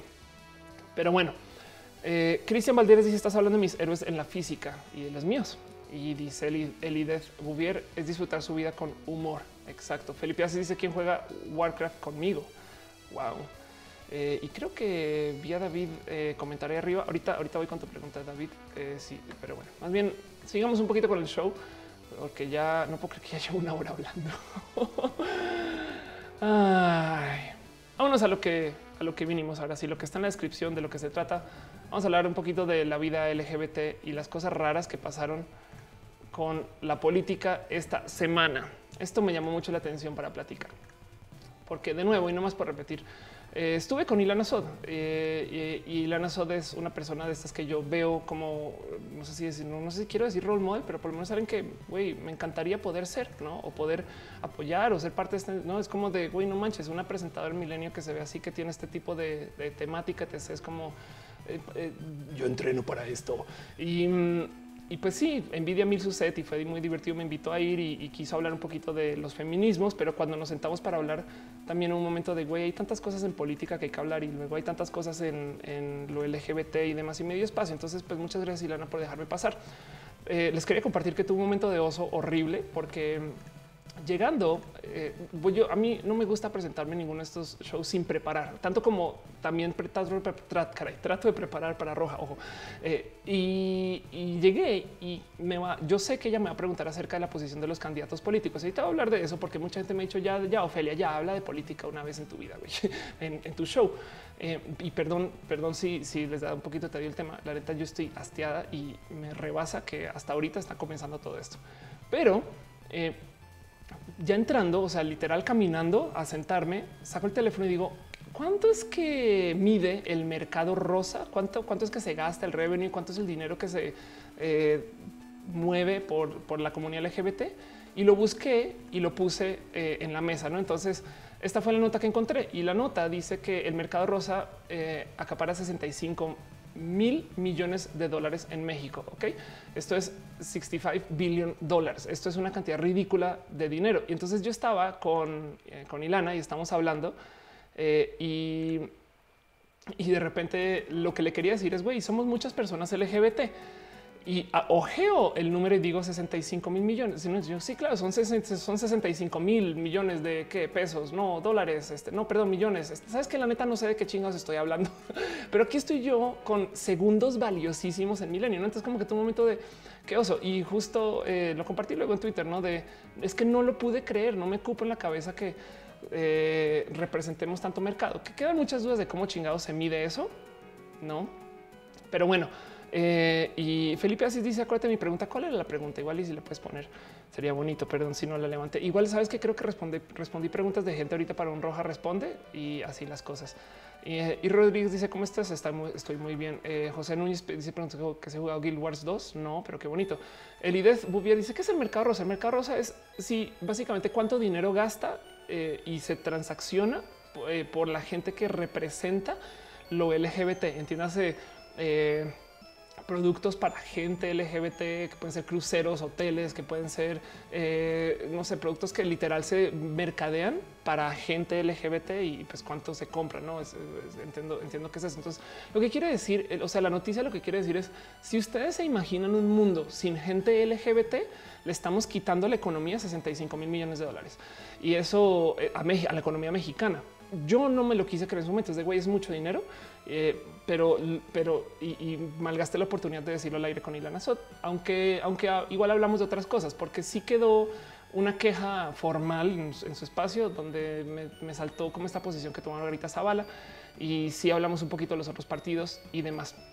Em, no quiero, no quiero hablar de lo que va a hablar ahorita. Eh, desde el punto de vista de que estoy, tengo un partido preferido o tengo una elección. La verdad es que estoy tan confundida como todos. Y además, sí, sí, ojo, soy colombiana, pero vivo en México, tengo pasaporte, puedo votar y, estoy claro que puedo opinar de esto, pero lo digo porque habrá quien, quien viendo este video va a decir qué pedo. Uriel Torres dice somos unos derrochadores. Anda. Eh, y, el caso es eh, no, no quiero que esto sea algo partidista, más bien trato de mantenerme lo más apartidista posible. Lo que yo hablé con Ilana fue un, güey, somos muchos como para que nos ignoren y me cayó un 20 muy cabrón eh, ahí en plena entrevista de cómo todo el mundo conoce a alguien LGBT. O sea, no hay, no hay alguien que en su vida entera no haya visto o sepa de alguien gay cercano o medio cercano, no que alguien en su trabajo, que alguien en su camino de camino al trabajo que lo ve, no el güey de que vende los quesos, no este o que alguien en su familia es como de me, me cayó el 20 de güey, no manches, es que la neta sí estamos en todos lados. Se estima que el 10% de la población eh, es, gay, se estima. Y estamos, de hecho, censando para eso esta cosa que les hablé en el show pasado, la Endosig, que es una encuesta LGBT y más. Pero ¿quién quiere decir que si el 10% de la gente es LGBT, alguien me decía cuando lo tuiteé, me decía eso quiere decir que si la gente que está en el closet lo dijera, seríamos más del 10%. No mames, pues bueno, sí, no? Y, así dice Baruch Díaz, esto es un grupo de personas que va a consumir maquillaje, tinte, pelo, operaciones faciales, vestimenta, económicamente, es toda una industria. Eh, mira, te digo algo, Baruch, yo hasta consideraría que consumir roja es LGBT, pero eso, en fin. Eh, y dice Guillermo Mentita, así es, siempre hay alguien LGBT cerca. Em, y dice, no, claro, no son con dice, si yo no conozco ningún gay cerca, quiere decir que yo soy el gay, es muy probable, es muy probable. Se me olvidó eso. La Tutix dice si es tanto porque no hacen lo de Milk y si consiguen muchas cosas para la comunidad. La verdad es que lo estamos haciendo, estamos haciendo muchas cosas para la comunidad. Nuestro problema es que no estamos, no estamos tan organizados. Eh, es que si la bestia enemigo es la gente del Frente Nacional para la Familia, pues güey, son muy organizados en el frente. Tienen que hay que tener eso en claro y nosotros no, pero porque ese es el diseño de la comunidad. Son muchas poblaciones LGBT. Pero bueno, el caso es que hablamos de eso. Ahora, lo que quería hablar y de lo que va el video es de esta noticia que les quiero compartir, porque justo eh, me, me divierte mucho que aquí estaba yo hablando con Ilana de cómo, oigan, por favor, no nos ignoren como gente LGBT. Y llegando a la casa tuve un momento de, güey, ¿cómo estás hablando de esto si está pasando cosas como la, la noticia del reggaetón de la niña bien? Entonces, prepárense para un por una montaña rusa de emociones. Yo lo viví ayer y tuve un momento de qué está pasando, güey. Eh, porque para los que no saben, las tres personas que no sepan, apareció este video donde una niña bien eh, está invitando a la gente a votar por ya sabes quién. Y les voy a decir algo, em, eh, no me den por, por, ponerlo así, pero yo creo que la música está buena, güey. o sea, es, está bien, bien, bien desarrollado este video. Tiene una producción espectacular y aún así, aún así, como ya sé que hay youtubers que tienen este nivel de producción, tampoco como que no sé, o sea, luego lo, que sucedió después los va a impresionar. El video es la cosa más divertida del mundo y despertó una cantidad ridícula de em, este de interacción en redes, no? Y, mucha gente, pues, la neta, neta, sí se indignó. Entonces yo lo comuniqué en su momento y después me cayó el 20 de claro, güey, es un video diseñado para que te indignes y lo tuitees, no? O sea, lo tuiteé, hice como un tomate, dos tomates, tres tomates. No mames, güey, cayó horrible. Entonces eh, compartí esto, no? De yo cuando comparto en redes un video musical que está diseñado para que te indignes y lo compartas, no? Caí, amiga, caí, lo siento, me disculpe con todos. Este por aquí, eh, Ari Rosas me puso el güey, ve, siéntate allá y llora, no? Y sí, toda la razón. Eh, es muy divertido porque el video funcionó para radicalizar la banda de modos que yo no esperaba que sucedieran. Por ejemplo, en Guadalajara, la gente resultó que se ofendió por ver una vieja perrear en una iglesia. Pero en la Ciudad de México, y estoy tomando inferencias y generalizando, ¿eh? o sea, yo sé que no es todo el mundo, eso es lo que yo observé en la gente que sigo en Twitter. En la Ciudad de México vi que la gente se estaba indignando porque cómo pueden pensar que somos así de tontos. Entonces eh, yo veía esta pelea como de los como ultra religiosos tapatíos y, muchos, o bueno, norteños también tienen que ser tapatíos, eh, hablando de cómo no puedo creer que están haciendo estas cosas que van en contra de la moral. Y estoy hablando de políticos y cosas así. Y en la Ciudad de México estaban de qué pedo con que nos están haciendo eso. Como dice Nifel, está bien cringy. Em, eso fue divertido. Y, luego resulta, resulta que eso que se está compartiendo, pues era la mitad de la historia. Eduardo Berkowitz Torres, que tiene además el este símbolo de Marilyn Manson, dice: Oye, Milenio, deja de mamar. no engañes a la gente, porque si se fijan al comienzo del video, y lo que pasa es que el, el video que está compartiendo Milenio estaba incompleto. Al comienzo del video salen los créditos de la niña bien por una persona que se llama Almudena Ortiz Monasterio. Y se supone que esto es para una materia, y literal lo presenta como si fuera una materia que dice problemas contemporáneos de México, ¿no? Y TESO 2018. Entonces yo tuve un momento de, ok, si esto fue un proyecto estudiantil, entonces qué chingón, güey, no mamen, qué bonita producción, qué bien hecho le quedó y, este, eh, ¿no? ¿Cómo pasó? Ya les hablé la semana pasada del esfuerzo de verificado, pues ¿por qué no? Verificado lo tuiteó y dijo no, no, Tatiana Cloutier, coordinadora de la campaña López Obrador, dijo no, esto no es, de, la propiedad de Morena, güey, nosotros no lo hicimos. Y aquí abajo está la conversación con Tatiana que dice no es nuestro. Saludos, felicidades por su trabajo, no sé qué lo eh, así que si, lo dice, si lo dice verificado, verifica la verdad, no verificado. Eh, salió a decir esto. Eh, y hasta, hasta luego apareció en redes sociales. Esto lo vi después y ojo que le di retweet a esto. Una almudena en Twitter dijo: No se pasan, jajaja, qué chistoso. Están compartiendo mi video, bla, bla, bla. No, eh, y ahí le están preguntando, oye, quiero hablar contigo, Almudena, qué chingada, no no esas cosas y tal, no? Hasta aquí vamos todos como en este tono de no manches, caímos, caímos horrible, caímos horrible y, entonces qué pedo. Y, entonces de nuevo, no de nuevo, eh, pues tuvimos como momento de chale, pinches medios, como son, no sé qué, lala. Pues, ¿qué creen? Hoy en la mañana, creo que fue en la mañana, eh, sí, no, ayer, ayer, de repente sale el ITESO a decir, pues no, el ITESO se deslinda el contenido del video que circula en redes sociales como la niña bien invita a votar por ya sabes quién. ¿Qué? ¿Que cómo que cómo que no es parte de eso? Y, y justo esto está más loco, güey. Dieron con quién sí era, güey. Encuentran que la persona que está es Paulina, ¿cómo se pronuncia eso? Laborí, la niña bien. Eh, y aquí está su cuenta de Instagram que tuvo que cerrar o, cerró y demás. Eh, está muy cabrón porque luego como lo tuitean también es que vean el tinte político. Dice, se hizo con esa productora del sur de la Ciudad de México y se cuidó que pareciera amateur. Y yo, bueno, perdón, ya quisiera yo tener esa producción amateur también, ¿no? Es, en fin, pero ahí está. Y la tercera foto de, de Paulina en su ex Instagram es ella en la grabación. Iván Pipe, que para no sé si lo conocen, pero Iván Pipe es como mi alma, espíritu, eh, mi, bestia corazón, eh, el director de los memes de las cosas bonitas y alguien quien está hablando desde hace mucho tiempo. Iván Pipe te dice: No, la niña bien no es del ITESO, es de la Nahuac. Y entonces le dicen que, no es del Ibero y dice: No, eso no, eso no lo sé. Y después dice: No, se inventaron una persona. Se inventaron una persona, este fue por casting eh, y fue por motivos mucho más oscuros. De hecho, Iván Pipe dio con una profesora que tuvo en un momento después. Entonces, toda esta montaña rusa de sentimientos fue por un lado el no puedo creer que hicieron ese video, seguido por un no puedo creer que caímos en que ese video fue hecho para la política. Ay, claro que no lo es, seguido por un no, no mames, sí, sí es hecho por la política, güey. Eh, y, no queda, queda la duda si existe Almudena Ortiz Monasterio, pues resulta que no. Eh, Almudena Ortiz Monasterio fue totalmente creada para esto. Y, y a todas estas, eh, alguien dio eh, con que entonces queda la duda de, qué chingas está pasando en esta, en esta montaña rusa de sentimientos y emociones. Y arroba urbanofago, que dice en su, cuenta de Twitter, no soy lo que aparento, soy más bruto. dice la niña bien, Paulina Labori dice, trabaja para Capital Media, que es propiedad de la familia Macice, que son priistas de varias generaciones. Y uno de los dueños está casado con la exdiputada del PRI, directora del, eh, Laura Barrera Fortol. Entonces, ahí les dejo que este esfuerzo es aparentemente, porque ya no sé si, o sea, seguro mañana dicen, no, ¿qué creen? Resulta que el PRI no lo hizo, eh, lo hizo el PAN para hacerse parecer por el PRI y entonces ahora es una eh, red de gatos que está publicando contenido político, ¿no? Entonces, cuando yo veo este, no sé si ubican el chiste que Trump eh, juega estrategia y está jugando un ajedrez tan complejo que es ajedrez en tres o seis dimensiones. Entonces, en este tema de jugar ajedrez de ocho dimensiones, yo, yo, ya luego entro y digo, ¿saben qué, güey? Ahora resulta que Leña Bien no es la estudiante del ITESO, siempre sí fue de productora y de nuevo el meme pues caí. Perdón, perdón con todos. Entonces de cierto modo vengo aquí al show a disculparme por, por ser esto. Eh, qué desmadre. Hay un momento, un paréntesis, porque estoy viendo que están dejando piñas en el chat. Muchas gracias a Ivy Mosha, que dice espero el lunes solo por ti. Saludos desde Toluca. Un abrazo, Ivy. Gracias por venir y gracias por dejar esto. Y sí, como dice Hugo Rivera, está bueno el chisme, güey.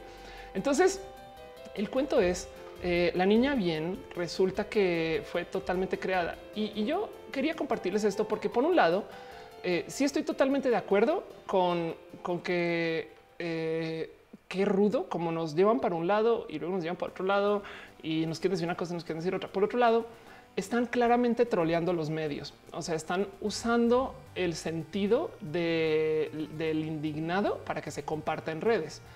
Y lo único que yo creo que es un mega fail, pero eso sí es una caída. O sea, aquí es cuando digo, güey, igual la neta, neta, neta. O sea, es bonita estrategia para que la gente discuta y se polarice. Y de paso, ojo, acuérdense que al comienzo del show estaba hablando de cómo Cambridge Analytica se especializa en polarizar la gente. No estoy diciendo que eso sea Cambridge Analytica, sino que eso es lo que se estila hoy en las redes, hacer que la gente se pelee y se trolee. Pero mi conclusión de todo este menjurje y, este ir y venir de ideas y esta, este, este, este sí sucedió, no sucedió, porque de paso el ITESO luego resulta que la materia entera de la niña bien no existía, la de problemáticas en lo que sea. Es que la neta, neta, tampoco queda tan claro qué chingados está pasando y eso rompe con el mensaje. Entiéndase, el movimiento naranja fue totalmente exitoso. Todos recuerdan el, movimiento, la, la del movimiento naranja. Este lo voy a googlear más rápido por caso que no lo recuerden y, me van a odiar porque seguro van a estar escuchando la rola en su cabeza ahora. Y perdón, este, pero bueno, todos recuerdan esta escena. qué pedo con esto. Em, y, el movimiento generó muchos memes y no sé qué. Y yo creo que el mero hecho de que esto fue exitoso y viral es el que impulsó a que hicieran otras rolas. No, eso fue con eso comencé yo tuiteando en ese entonces. Pero créanlo o no, la gente que está en Guadalajara, tápense las orejas dos segundos, la, la, la, la, la, la, créanlo o no, mucha gente no sabe qué chingados es el movimiento ciudadano y el movimiento naranja. Hay gente que insiste que la rola del movimiento naranja es para candidatos como mí. y es de y eso porque no, pues porque yo le vi con una bandera naranja una vez. ¿Qué? ¿Eso qué pedo? Entonces, eh, la rola del movimiento naranja, eh, yo ya se dice Caro, pues es que aquí gobierna, ¿no? Eh, eh, la gente del movimiento naranja no les dejó claro el, apoyando al candidato, no sé quién, para el resto del país. Y, pues en Guadalajara eso suena un poco soez, pero pues igual alguien lo estaba tuiteando ahorita hace nada, ¿no? También lo mismo con, el cuento del reggaetón del ya sabes quién. De por sí el ya sabes quién, la neta, neta, si no sabes quién, ya sabes quién. Entonces, ¿de quién hablamos, güey? Y, aún así el reggaetón que fuera hecho por el PRI escondido como si fuera de Morena para hacerse parecer como algo que Morena quiere hacer, pero no. Y entonces ahora están es, es como es tan compleja la jugada que no comunica el sal y pinches vota por el PRI. Me explico. Es como es como de eh, eh, o asume que somos así de listos o así de tontos, pero en ningún caso se comunica bonito. Yo creo que eh, es es, tan raro ver comunicación de, este modo. Y, me divierte mucho porque de paso, yo le decía a Noelia hace dos días, que ya no me importa si elegimos a un líder déspota que me tenga encerrada y que me prohíba hablar y me mande callar la boca y sellar y me quite la comida y me haga vivir al lado de Matú y demás, pero con tal de que se acabe el año, el año electoral, ya estoy cansada. Hay tanta, hay tanto debate y discusión y tanta gente peleando en redes y ya, ya digo, ya, ya, tengo tedio. Y lo más cabrón es que todo el mundo está compartiendo memes y todo el mundo está hablando de, lo político y, nosotros como personas LGBT estamos con esta duda de Anaya no está con nosotros, este Mil no sabemos si está con nosotros, parece que no, eh, López Obrador no está con nosotros, ¿qué vamos a hacer? ¿Qué ah, miedo, Mil? Todo eso. Y vean esto, hoy, esto sucedió hoy, hoy aquí está, 19 de marzo del 2018, las 3 de la mañana, ok, ayer, en fin. Em, eh, se registra MID con su candidatura ante el INE. O sea, entiéndase, hasta ahora comienza. Así que en esta carrera de obstáculos que es aguantarse la comunicación de la gente entre el rubro de la política, viene todo esto, ¿no? Y así dice Alice este país no tiene remedio, está todo podrido, de todo rateros, ok, pues sí, pero también por eso hay que votar, ¿no? Igual, igual que dice Retesan, vuelve Marichuy, exacto, vuelve Marichuy. Guillermo Mendita dice, como de costumbre, votar por el menos peor, anda. Em, y dice Plock que eres yo soy pro mid. Pues es que no, no, no hay, no hay con quién. No, la neta no hay con quién. Eh, y dice Dale Caro, ya sabes quién es Voldemort. Luis Túa dice: Ahora mismo estoy dedicado a mi canal de deportes, ver eh, tantito mi cuenta donde me informa de todo lo político. Me, da asco por todos esos bots, campañas y chismes. Ausi Javi dice: Salúdame, hola. Y dice Aileen muy pues que ganen todos y así nadie está triste. ¿Te imaginas el desmadre si ganaran todos y ajá, fueran como líderes por comité? No sería bien cool si ah, podríamos dividir el país. La neta, sí. Ah, ¿Con quién, con quién, quién se quedaría con el norte? Anaya. El, ah, el Bronco, claro, sí, el Bronco está ahí, se quedaría con el norte, por supuesto, sí tienes toda la razón. Este, y el sur Marichuy, ¿no? El sur Marichuy, ¿no? Yo quiero Marichuy para la ciudad. o, sabes qué, que decidan las cosas eh, con eh, batallas de eh, Mortal Kombat. De Mahjong, exacto, que es el Mahjong para decidir Dice Scarlett Pearson, pero por Dios, ¿quién es el menos peor? no, güey, no sé, pero no pueden alunar su voto. Lo único que les pido. Bueno, sí pueden, pero en fin. André Quiroga dice que en Colombia estamos igual. Está rudo. ¿eh? Hay que tener en cuenta que eh, la política siempre ha sido así, solo que ahora sabemos. Ojo, no recuerden que por favor nunca se metan al cuento de hoy. Es que las elecciones hace 12 años. No, hace dos años estaba igual de roto y sabíamos aún menos. Pero bueno, em, dice eh, Dale Caro, dice Layo Rubio, cualquiera que gane, nosotros perdemos. No, un modo u otro. Scarlett Pixel dice que si vi que ganó Putin de nuevo, sí, ganó, ganó de nuevo como con un setenta y tantos por ciento. Y así, Ausi Javi dice, digo que las elecciones se decían con una batalla Pokémon. Huevo, ¿quién sería? ¿Con qué Pokémon eh, jugaría López Obrador? En fin. Dice eh, Rulo ¿por qué parpadear en la parte superior izquierda del live? Eh, no sé, puede ser un alien. Alejandro García Vargas dice: Te sigo amando. Elides Bouvier dice: Los partidos políticos usan la misma fórmula para hacer campañas. Es como la leche con cereal. Yo puse un tweet hablando del tema. Eh, a ver si lo encuentro rápido. eh, Hablando del tema de Kika Nieto la semana pasada. Aquí está. Eh, esto digo, lo traigo acá como porque lo que estamos platicando me lo recordó. Pero no sé si ustedes saben, pero y de hecho muchas gracias a la gente que se quedó viendo el show donde hablé de Kika Nieto la semana pasada y que lo compartió estas cosas. Gracias. De mis streams es el que más atención ha recibido. Y me, me saltó mucho porque es un stream que, o sea, yo no quería tanto hablar del tema ¿eh? y, y le conté a Noelia como un día o dos antes en una depresión absurda. y, Ay, no quiero hablar de las cosas de los LGBT que se pelearon. y es que así fue.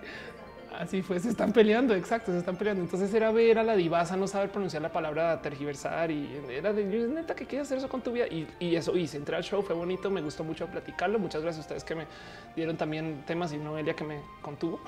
Em, pero resultó que es uno de mis streams más vistos y me quedé con este ándale. Y luego me senté, o sea, me senté a pensar fríamente esta semana qué pedo con todo lo que pasó con Kika Nieto, porque esa vieja dijo una cosa, güey, y automáticamente explotó todo el Internet y todos los youtubers LGBT hicimos nuestro video respuesta. Entonces, de cierto modo, se benefició ella porque hablen bien o hablen mal, hablamos de ella. Mucha gente conoció a Kika Nieto, arranquemos por ahí, que si es que no la conocían ya. Y luego, eh, como decía Sebas Elvira, eh, es como que todos salimos a hacer el Kika Nieto Challenge. Entonces, todos respondimos. De hecho, creo que ayer Santi Ferry todavía estaba publicando un video de mi respuesta a lo que dijo Kika Nieto. Es de no mames, ayer, ayer.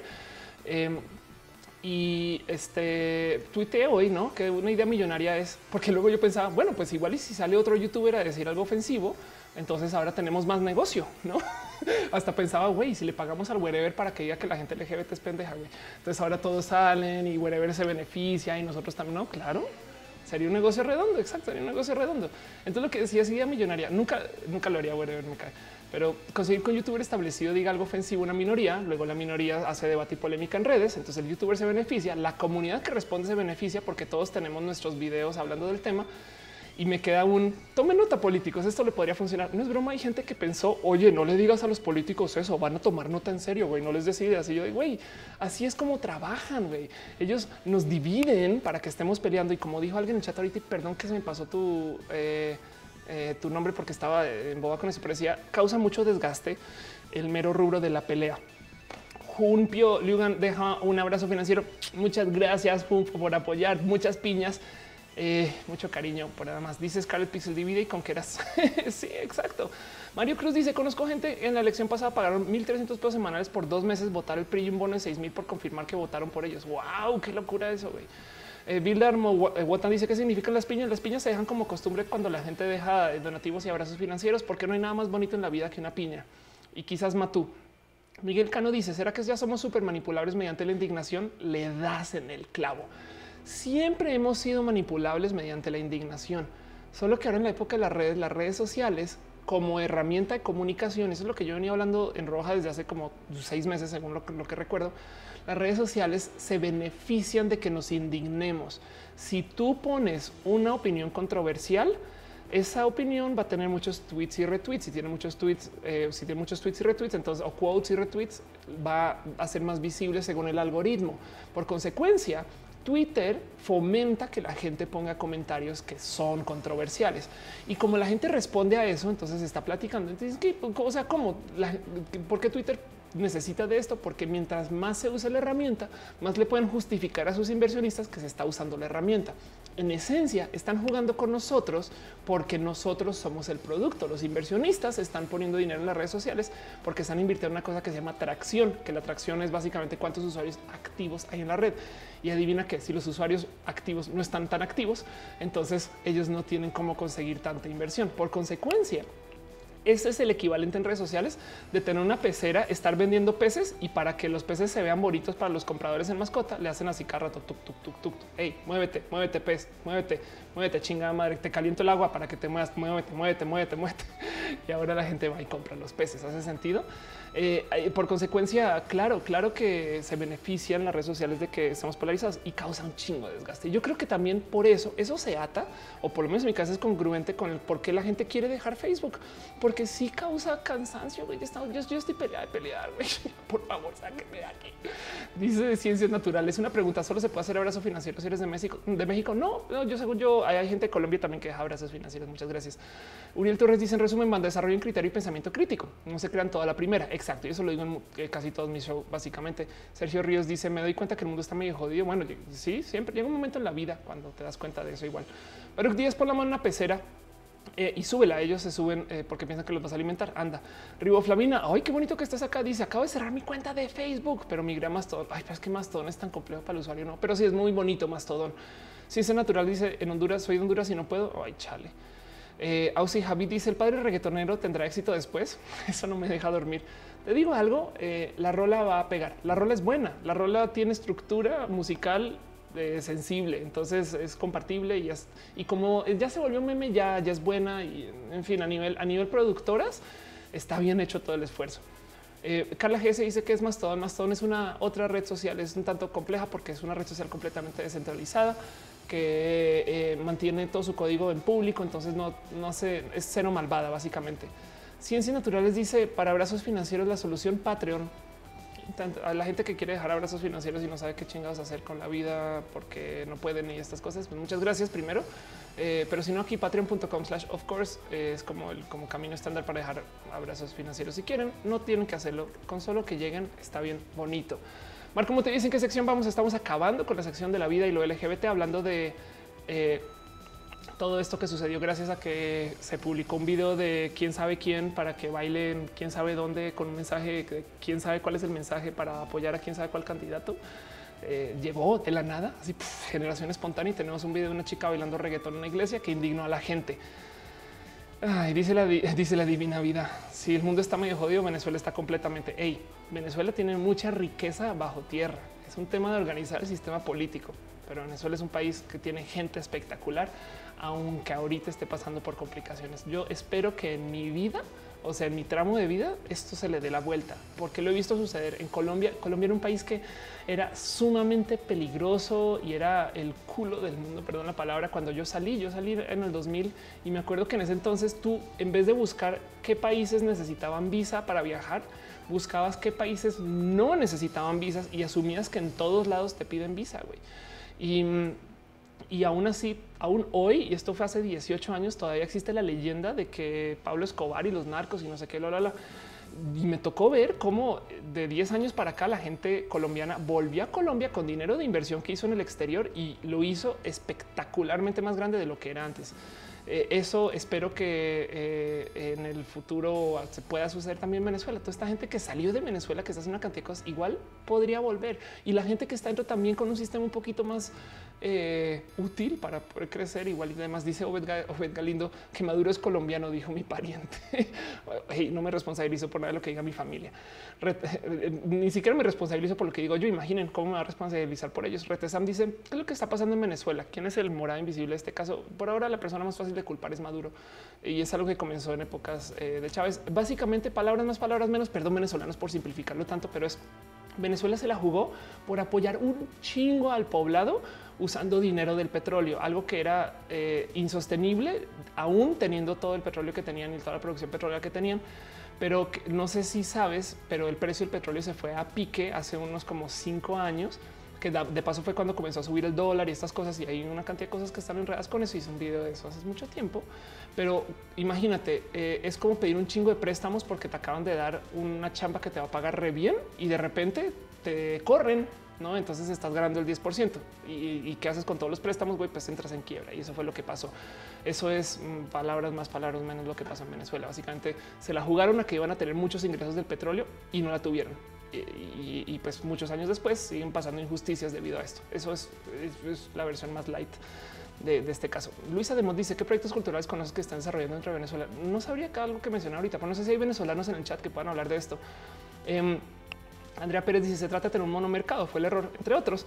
De Android de 17 dice ojalá pronto se recupere su economía, tiene muy buena estructura, su gente es muy cálida. Sí, la gente venezolana se echa para adelante y las, las durezas, esto no, no, perdón por las durezas eh, ayudan. Eh, pero no, no quisiera que la gente tuviera que pasar por durezas para no. El caso es eh, igual y la banda venezolana saliendo de este pedo a lo mejor se aplica mucho para los otros. No sé, en fin, saben que evitemos el tema pero, pero, pero yo sí le tengo fe a que no va a ser para siempre lo que está pasando en Venezuela y, me gustaría dejar eso. Em, dice, eh, dale caro, eh, pero que no países caribeños le den un bar a Venezuela y según por eso están así. Posible también. El caso de Venezuela básicamente es que eh, se, se, cayó su sistema. Pero sabes qué? Saben que em, a ver, hay un video muy bonito que hizo una persona que también es Goals, que, la amo con todo mi corazón y ojalá pudiera ser ella, güey, es así, se, los pongo, que se llama Joanna Rants, por si no la conocen, es una comediante, ella habla en inglés este 8 eh, o no sé, bueno, habla en spanglish y explica, tiene un video que, donde literal dice por qué Venezuela es un desastre. Entonces repasa básicamente todo lo que sucedió, en qué orden, por qué y, pues está muy bonito. Es una pasadita por este video de, Joana, eh, que que básicamente está haciendo lo que yo quiero hacer en la vida. Pero bueno, en fin, en fin, en fin, muy bonitos los contenidos de Joana. Eh, dice Faki eh, no solo en México pasaba este tema que expones acá en Costa Rica, estamos en elecciones presidenciales, el país está viviendo dos partes, la homofobia y la transfobia está agudizada. Lo que está pasando, Fabi, a nivel mundial es que nos radicalizamos y, culpo a las redes eh, como potencializador o catalizador de esto, porque ya estaba ahí, no? O sea, no fue porque no, no éramos Em, eh, a ver si encuentro la imagen que me, la dijo Noelia de la gente con las manos abrazadas en los Simpsons. mundo sin, era mundo sin abogados, no? Sí, era esta escena de los, o sea, no era que no era que la tierra era así. Esto me lo dijo Noelia. No era que la tierra era así antes de, todo este desmadre. Eh, no, la gente era súper feliz y, y, estamos todos unidos y de repente llegaron las redes sociales y ¡boom! no? Más bien las redes sociales sirvieron para radicalizarnos y nosotros caímos porque nos usan gracias a que nos indignamos. Y eso es algo en lo que vamos a tener que trabajar en los próximos años, porque no solo nos estamos indignando con cualquier cosa, sino también nos están publicando cuanta información falsa sea posible, como el hecho que Matú tiene 200 años. Eso no entiendo de dónde salió de mi cabeza. Android 17 dice, ojalá saca la gente borrega. Hay que trabajar mucho en el tema del criterio. Kevin Trill dice: ¿Qué piensas de la gente que dice que sigan la izquierda en México? ¿Qué haríamos como en Venezuela? ¿Sabes qué? Desafortunadamente, lo que pasó en Venezuela ahora se volvió el, Satanás para, para, manipular gente. No todo es eh, si vas a cocinar así, se te va a pegar el arroz porque Venezuela, no? Si vas a este, apostar aquí, vas a perder dinero porque Venezuela. Si vas a eh, si vas a comer mucho, te vas a engordar, pues porque Venezuela no es, como de usan, usan el problema del caso de Venezuela es que ahora lo usan para asustar gente y eso es el coco latinoamericano. Gracias. Em, y, lo que se dio en Venezuela se dio por situaciones venezolanas. Claro que, claro que podemos estar sujetos a que nos sucede en México con una cantidad de cosas, pero va a pasar de modos mexicanos. Es como hay que entender que México viene a un lugar muy diferente donde está Venezuela. Lex Grizzly dice Venezuela es el meme político. Exacto. Yo les digo algo, miren, viví en Caracas un ratito y viví es un decir, mi papá es expatriado eh, colombiano, entiendes, él trabaja para una empresa multinacional que se lo llevó a vivir a otras ciudades, él vivió en Alaska un rato, tuve casa en Alaska, Alaska es uno de mis lugares favoritos del mundo, luego él vivió en Caracas y, yo me acuerdo ir tantas veces a Caracas a un, a un lugar que yo llamaba hogar, ¿no? Es, un cuarto en un departamento y por eso digo viví ahí. Pero estuve, estuve par, par de meses en Caracas en su momento. Yo, yo volvía y, le tengo mucho cariño y conocí un Venezuela que de como niña chiquita en ese entonces era de no manches, este país lo tiene todo, güey, wow, gente espectacular, lugares, cosas que en Colombia en ese entonces no veía. Y, y me, me, y, fíjense, el último año que mi papá vivió en Caracas fue el año que entró Chávez. Entonces, como que me es un tanto, me cuesta mucho todavía creer que Venezuela está así. Yo sé que está así, o sea, está más que comprobado, no? Pero todavía te paso por un güey, pero es que yo recuerdo que era espectacular para estas cosas. No puedo creer que esto esté pasando, no? En fin, Narcisus, Narcisus LG dice que se tiene que ir. Buenas noches. Este Zuleika Ochoa dice que se cortó la transmisión. Se cortó la transmisión. Uy, lo siento. Eh, el Cruz Tortilla dice como buen millennial no debería ni pensar en votar. ¿Cómo crees? Eh, Retesam dice con relación a noticias falsas, ¿qué tan confiable es el grupo? Es el grupo de verificando en México. Ok, vamos a hablar de eso para seguir un poquito con los temas y no más cerrando el tema de lo de la chica, este, eh, que la, niña bien. Eh, creo que lo que más me escandalizó del tema de la niña bien, digo, aparte que caí dos, dos veces en el escándalo, o sea, dos veces. La primera es para decir, caí en la trampa de no puedo creer que hicieron un video así. ¿no? Y luego caí en la trampa de ay, no manchen, era un proyecto estudiantil y ambos eran falsos. Güey, claro que se hicieron un video así, claro que fue clandestino y claro que fue eh, promocionado por alguien que no era de Morena, resulta que era del PRI. Eh, aunque evidentemente no se ha comprobado al 100%, pero pues eso eh, vamos a ver qué pasa. En fin, em, lo que me escandalizó es como mucha gente salió a decir, a ver, claro que no es real. Oigan el motivo, güey, porque no puede ser niña bien y morena al tiempo. ¿Qué pasa con esta idiosincrasia, güey? ¿Dónde salió eso? Qué locura, güey. Eh, y eso, eso pues me da, me da, un poco así como de hasta gruras, güey, que haya gente que existe piensa así. Evidentemente, como estamos hablando del tren del mame, el tren del mame solo conoce dos velocidades: cero, full stop, congelado, clavado en la montaña y no puede salir y a todo gas, a todo dar, este guepardo quemando llantas, güey, 10 mil velocidades, vapor, turbos 36 mil por dos. no, o sea, el tren del mame solo conoce andando y stop. Entonces, como estamos hablando de algo que se colgó el tren del mame igual y también ya es gente dentro del tren del mame diciendo, ay, a ver, a ver, a ver, a ver. Ah, Jorge Cam dice que si recomiendo la BMW 3, eh, mi moto, eh, sí la recomiendo, es una moto bonita para andar y ahorita vamos a eso con las preguntas. Pero bueno, Elides Bouvier dice que tienen que ir. Buenas noches. Buenas noches. Eh, Dale Caro dice si le vas a cierto partido pertenece a cierta clase social. Ándale. dice este Dark no, no, no que desbloqueó una cuenta. Si, si se bloquea una cuenta es por comentarios transfóbicos. es, si falta Twitch si quieres. Eh, no pasa nada. Isaac Álvarez dice Morena está hecho de las minorías. Ahora mucha gente se ha sumado. Y, claro, ahora hay que tener en cuenta que eh, López Obrador está con eh, el PES y, eso me salta mucho con el tema de lo LGBT. Pero bueno, el caso. Ah, en fin, en fin, me pidieron que hablara de la política. Eso fue mi contribución para hablar de política. De resto, porfa, porfa, no me digan por quién voto, porque no, no, no se trata de eso. güey. Yo solo les voy a decir, tengan su propio criterio y, piensen en, en, en qué les impulsa, que no. Y, en últimas platicarlo está bien, pero hay que tener en cuenta que así es como nos abusan. Quieren que nos pongamos emocionales. ¿Hace sentido? A nivel comunicación quieren que nosotros no estemos pensando desde lo racional, aunque si piensas de lo racional igual se vuelve muy depresivo, pero eh, quieren que, seamos como básicos con los motivos del voto y estas cosas. Dice Isaac Álvarez, ¿tienes tendencias de ultraderecha? Sí, la verdad es que sí, pues me crían eso y, y en últimas toda mi educación económica fue en países este, eh, que, enseñan eso también. Eh, mi familia también viene del rubro eh, derechista y eso tengo que admitirlo, pero eso no quiere decir que sea una convicción.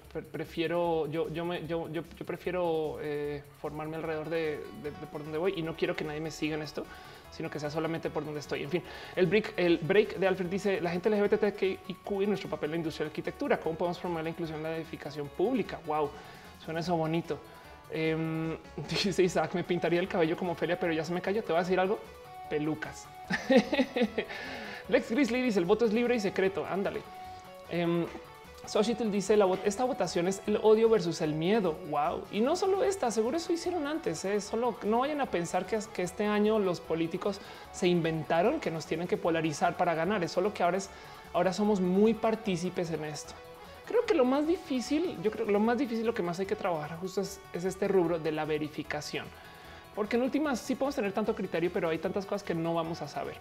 Yo creo que me gusta el ejercicio de la niña bien porque demuestra que es un bicho mutante, no? Cuando sale pensamos una cosa, luego resulta que es otra y luego es una tercera. Em, ahora el problema es cómo decirle a la gente que se quedó en la mitad, que cambió a tres, no?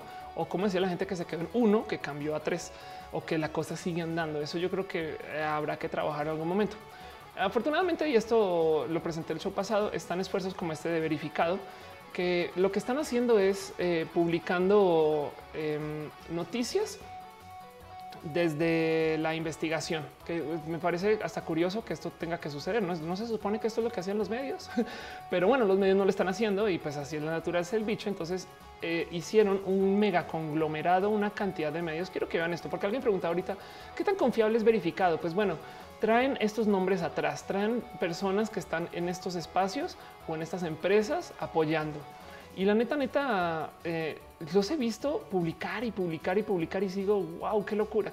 Siento que igual ayer los trolearon con el tema de La niña bien, bueno, trolearon es un decir, porque lo que publicaron sí fue muy verdad, fue muy verídico. Es de no, no, eso no es de Morena, fue lo único que dijeron, pero no sabían decir es del PRI.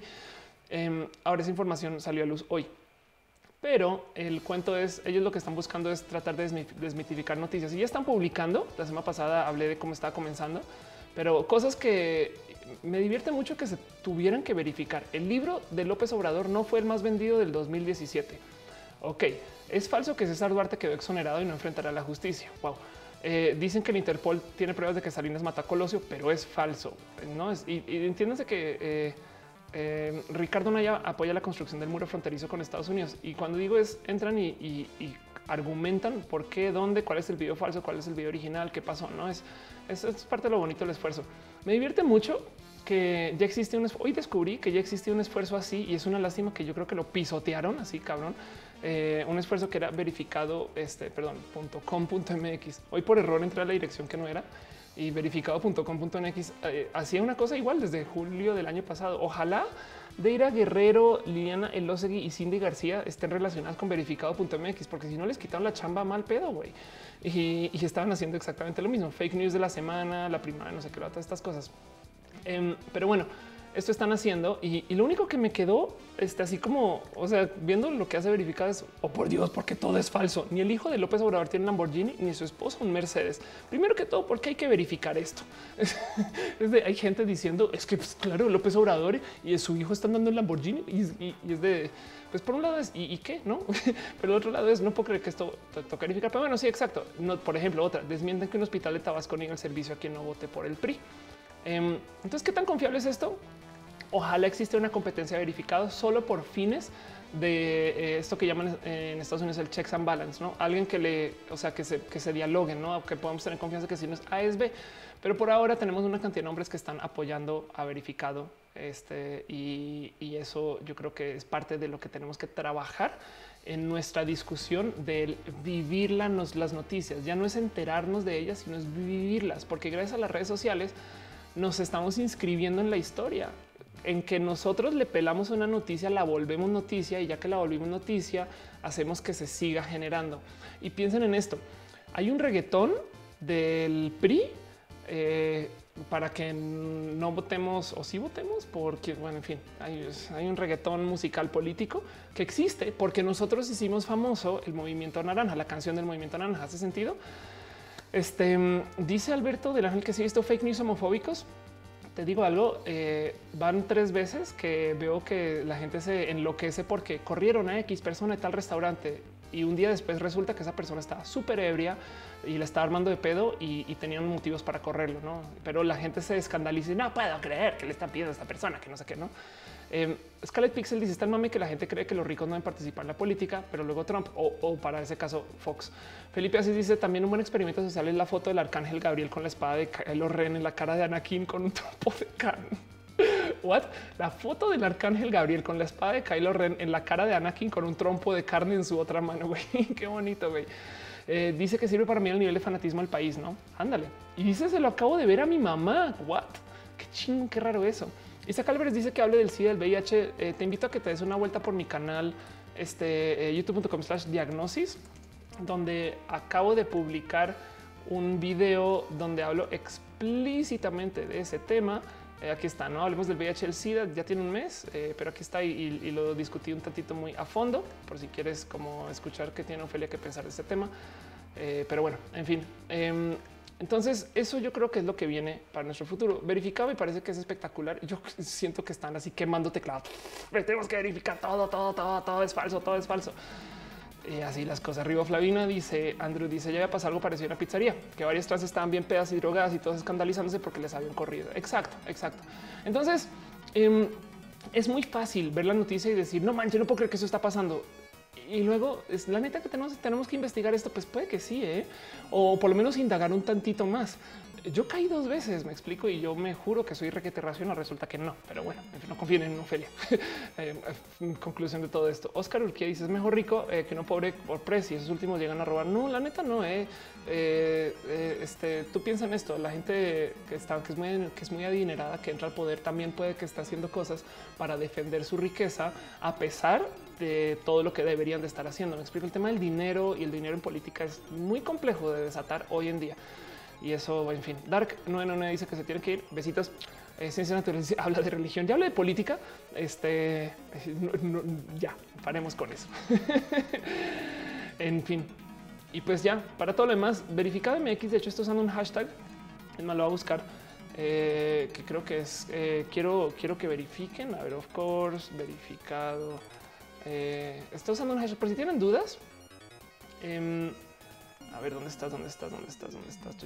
Escucho, ay, por Dios, Ofelia, ¿por qué no preparas esto antes del show? Pues porque si te ocurre durante el show, Ofelia. Eh, ah, ya sé, from of course, eh, semillas. eh, aquí está. Ok.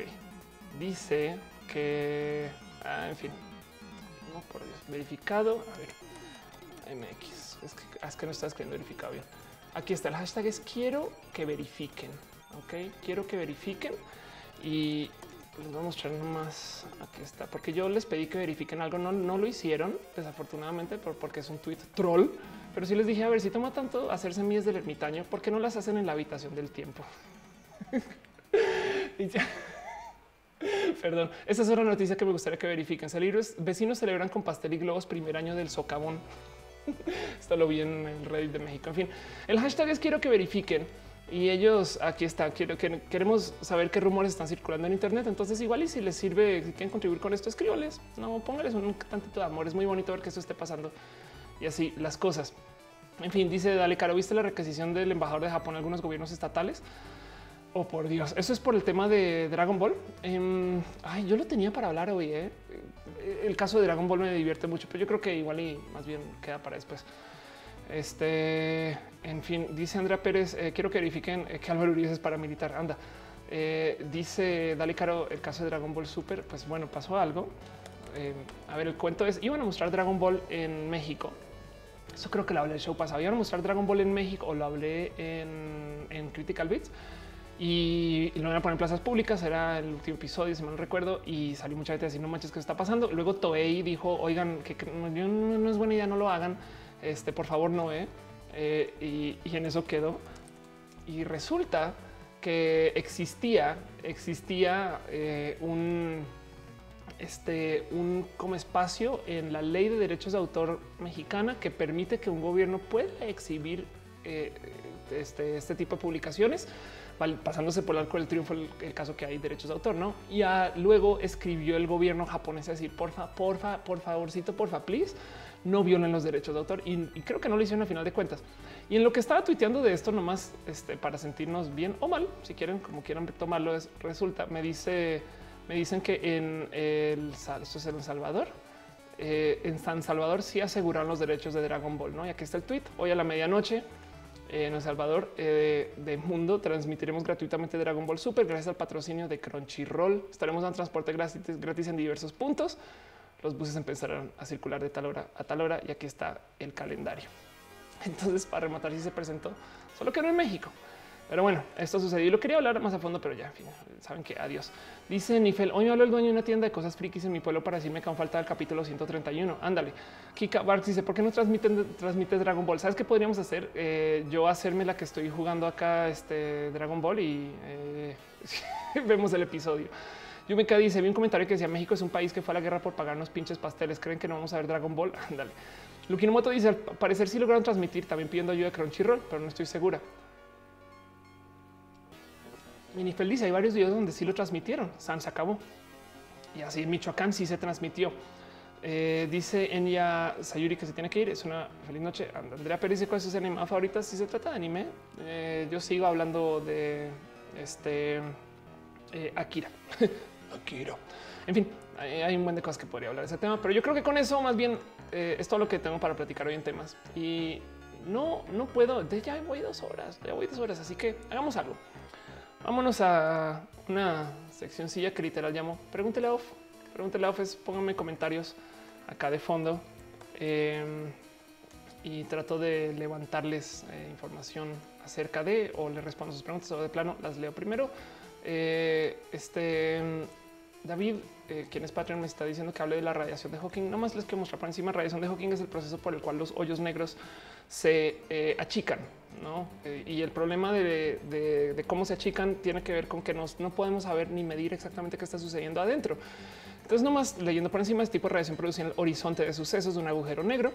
Em, y se, debe a efectos de tipo cuántico. Parte del motivo por el cual sucede la radiación de Hawking es eh, hay partículas que cuando estás lidiando con tanta energía casi casi que se generan de modos espontáneos y el cuento es cuando se generan tantito la partícula cae dentro del otro no. Entonces esa, generación este, tiene un desbalance de, masa que de cierto modo saca datos de, lo que queda dentro del hoyo y eso, eso es parte del, por qué existe la radiación de Hawking.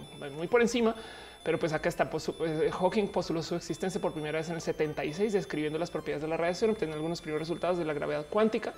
Em, y luego esto eh, son de esas cosas que eh, vamos a ver. Esto, de hecho, esto es el mero problema del por qué no tiene el Nobel, es porque esto no, es difícil de observar. ¿no? Entonces no es como que, ok, tienes una teoría, pues la podemos comprobar. pero vamos a ver qué pasa después con eso. Eh, dice libros que estoy leyendo actualmente. Estoy, volví a leer el eh, Understanding Comics, eh, el libro de que presentaba acá mil, mil veces, pero es porque de plano lo pedí. Es que es un libro que regaló mucho, que habla de aquí está Chachan, el arte invisible. nomás lo vuelvo a mostrar. Aquí está. Em, habla y explica de cómo funcionan los cómics y la filosofía de la comunicación en dibujo, por así decir. Este y está hecho en forma de cómic. Entonces es muy bonito, lo recomiendo mucho. Habla un poquito como de la iconografía de estas cosas y pues bueno, eso es lo que es. Pero si quieren una recomendación, entren a los libros de Hawking, aprovechen la nota.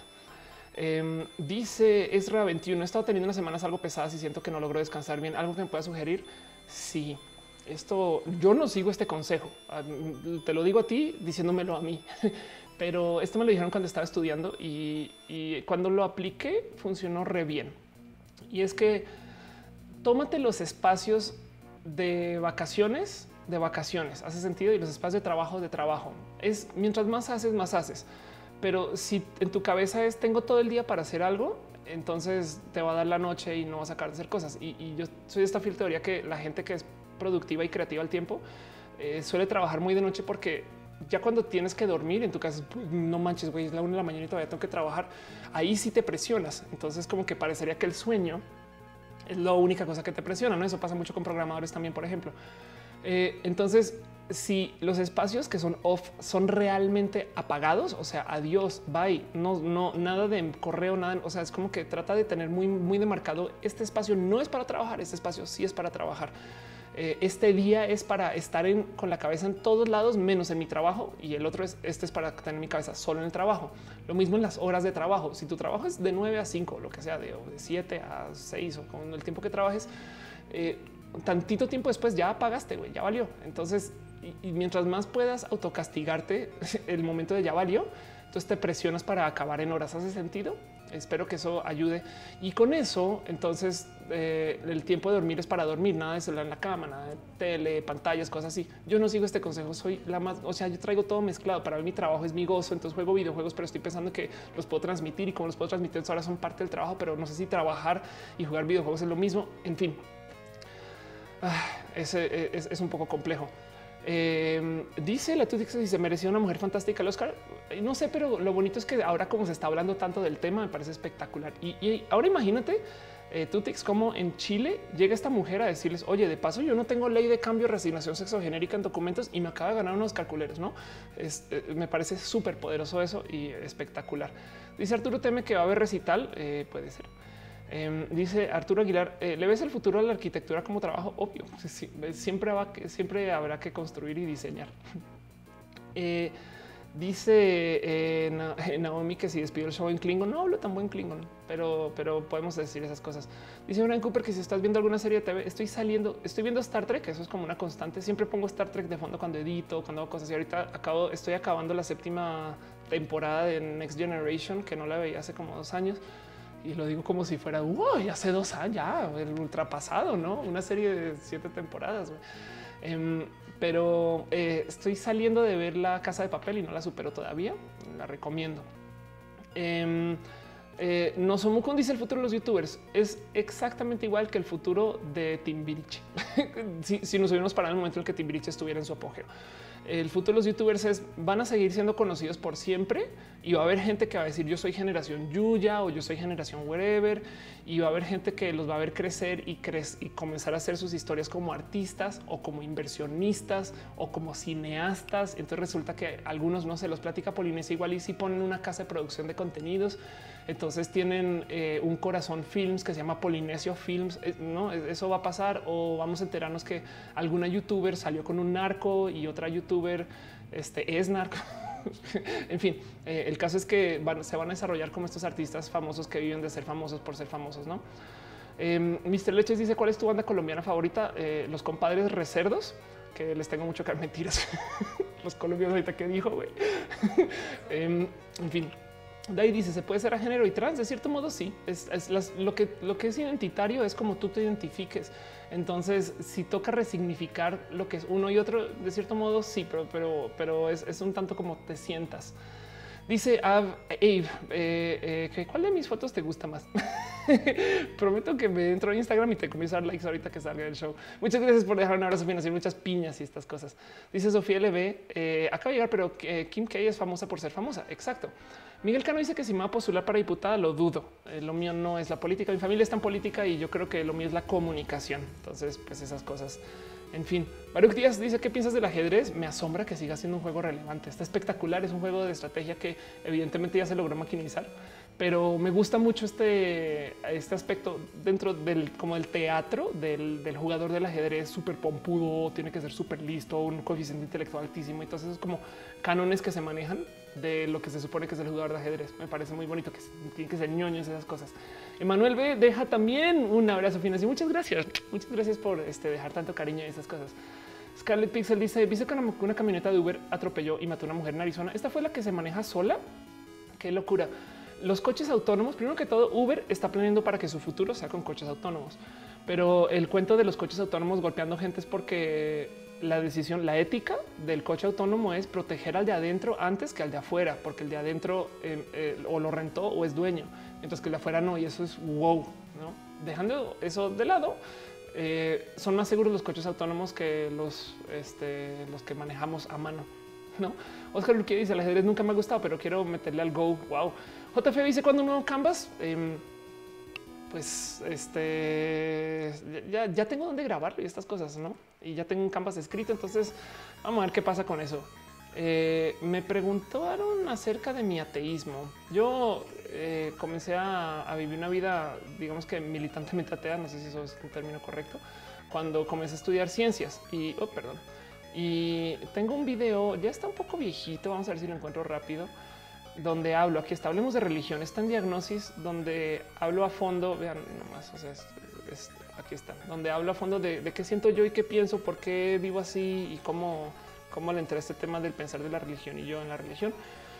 Em, que los invito a ver si quieren, si quieren escuchar eso. Pero el punto es, eh, mucha gente dentro del ámbito religioso me dice que yo soy abominación. Me lo han dicho así, de plano, tú eres abominación.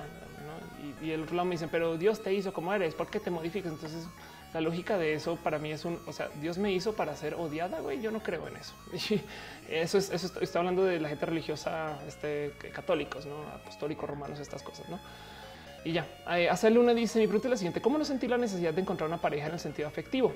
Lo digo porque a veces siento que quiero tener pareja más por un capricho. Wow.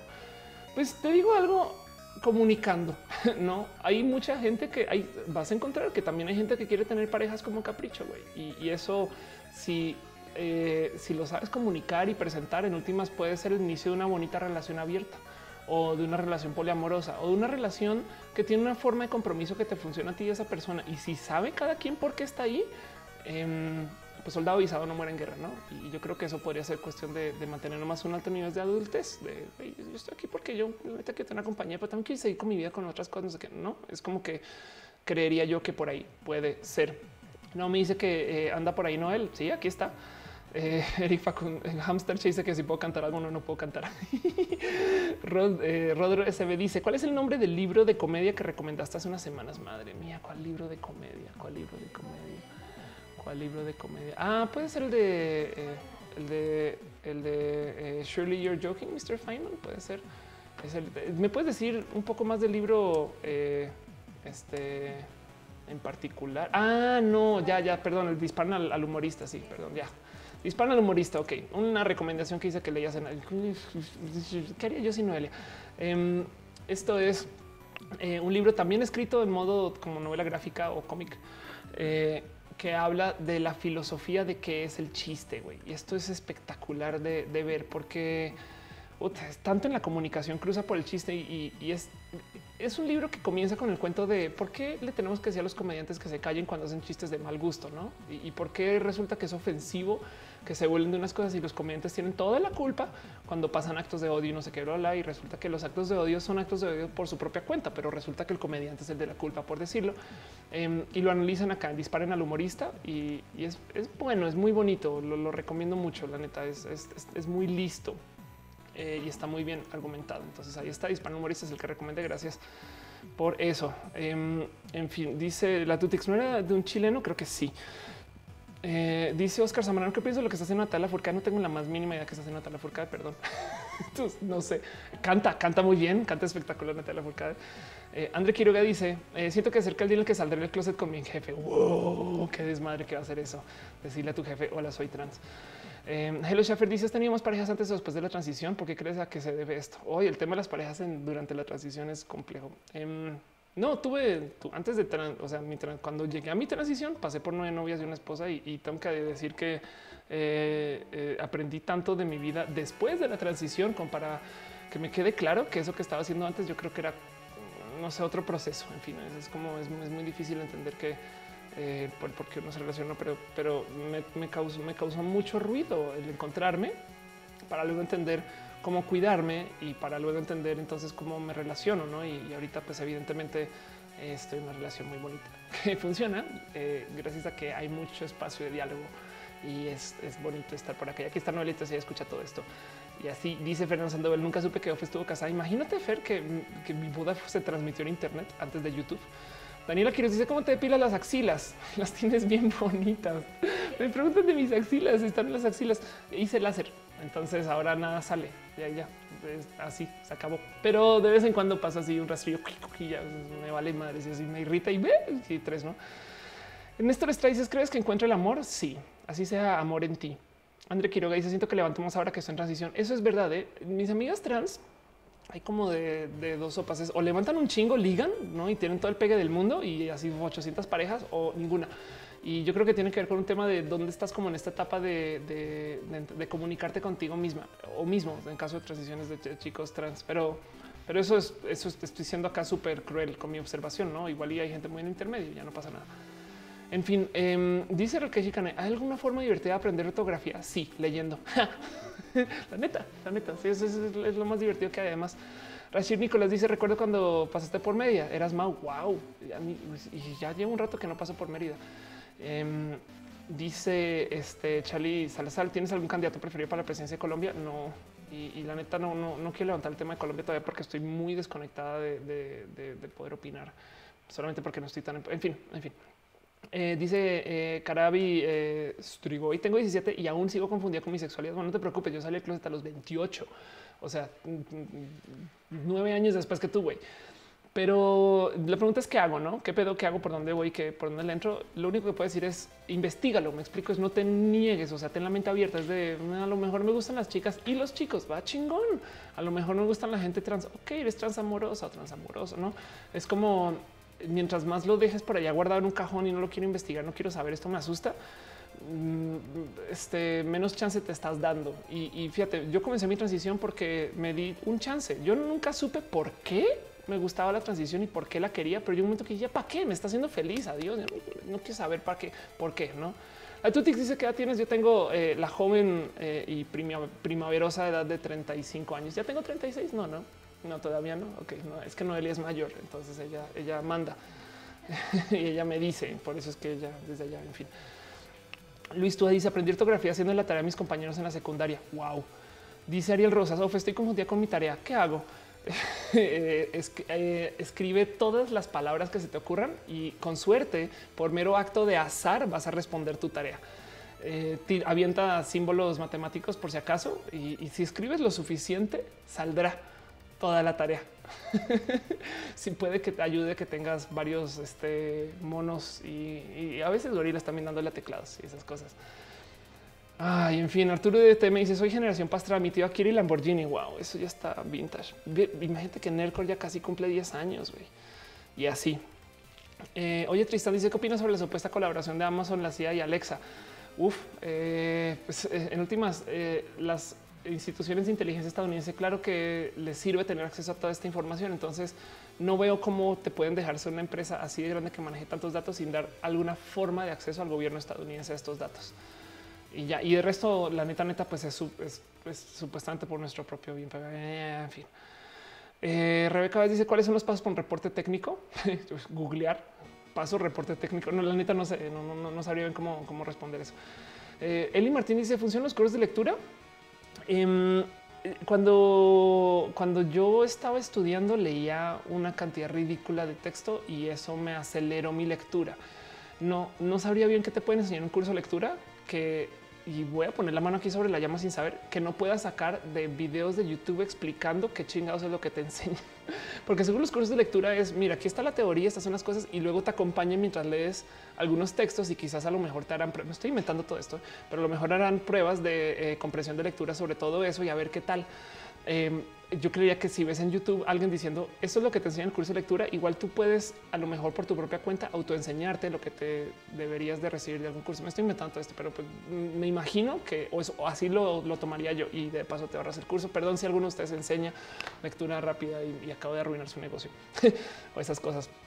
Eh, oye, Tristan dice: ¿Viste el trailer de Smash para Switch? Sí, y hice un video. Bueno, no hice un video, le dedicamos. Eh, en otro show, en Critical Beats, que es un show que hago los martes. De hecho, mañana se va a hacer. Eh, le dedicamos todo un episodio entero a hablar de, eh, de Smash en el Switch. El, episodio se llamó Smash en el Switch Sport Ener, un juego muy bueno a la venta en septiembre y hablamos a fondo de los de los personajes y demás. Aquí también en mi casa, en el set 2, en el set este gatitos. Y pues ahí hablamos hasta que, que Matú estaba en el chat, no? Este, y así las cosas. En fin, ya están preguntando, ya llegamos a esa hora de la noche cuando comienzan a preguntar que, cuál es mi género y, qué tengo entre las piernas, pues ahí está la pleca famosa y así las cosas. Daniela Quiroz dice, ¿crees que para hacer un cambio paralelamente las personas se debe imponer? O sea, el mero hecho de imponerlo ya es contradecir el mismo cambio. A, ver, ¿cómo es eso? Como que si toca eh, tener una mente impositiva para que eh, la gente tenga mente. Ah, ya entiendo, como que alguien que no tiene la mente abierta, tipo un tío, y decirle es que te obligo a que tengas la mente abierta. Entonces, de cierto modo, te estoy imponiendo algo. Eso que dicen las personas conservadoras de pero ¿por qué me obligan? ¿Por qué me obligan a ser LGBT? ¿No? Y eso, eh, pensar es el siguiente. Dentro de la diversidad se permite la existencia de la heterosexualidad. ¿Me explico? Pero eh, hoy un paréntesis, Miss Liz eh, se suscribió con Twitch Prime. Muchas gracias, muchas gracias. Qué bonito. Gracias por ser parte de la familia extendida de Twitch y esas cosas. Em, yo creo que el caso de, la gente conservadora y, su intolerancia es lo único que no se puede permitir en la tolerancia es la intolerancia, porque si tú permites que la gente exclusivista o que la gente que quiere tener nichos que excluyen eh, exista de cierto modo, entonces eventualmente van a corroer a los espacios que permiten toda existencia. Entonces, si tú permites que exista una persona nazi en un espacio que es eh, inclusionario, pues esa persona nazi eventualmente va a radicalizar y va a acabar con el espacio inclusionario. Y por consecuencia, lo único que nos la, la filosofía eso que por, por eh, contra eh, este eh, por contrario que nos parezca, la, la filosofía eso es que la tolerancia no debe de tolerar la intolerancia. Espero eso haga sentido. Uy, ok. En fin, dicen que se está mal la transmisión. Sáltate a este a YouTube si quieres. Tiago Torres y mi mamá me corrió por ser trans. Lo siento mucho, pero nuestra familia, nuestra familia extendida y nosotros estamos aquí por eso. Y entiendo mucho esa situación. Y así las cosas. Tal lo dice si las redes sociales están colapsando, ¿cuál será la mejor forma de difusión y creación de contenido?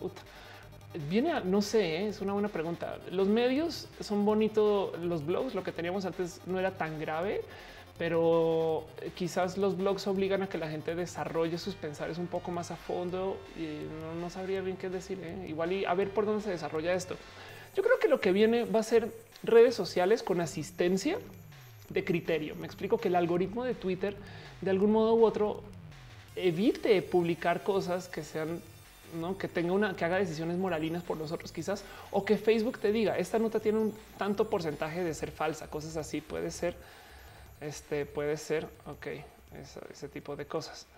Este, em, en fin, Yumika dice, eh, vi que vas a colaborar un libro infantil. ¿Será que cuando salga puedo hacer algún tipo de entrevista y tal autor? Sí, claro que sí. No más que lo del libro infantil.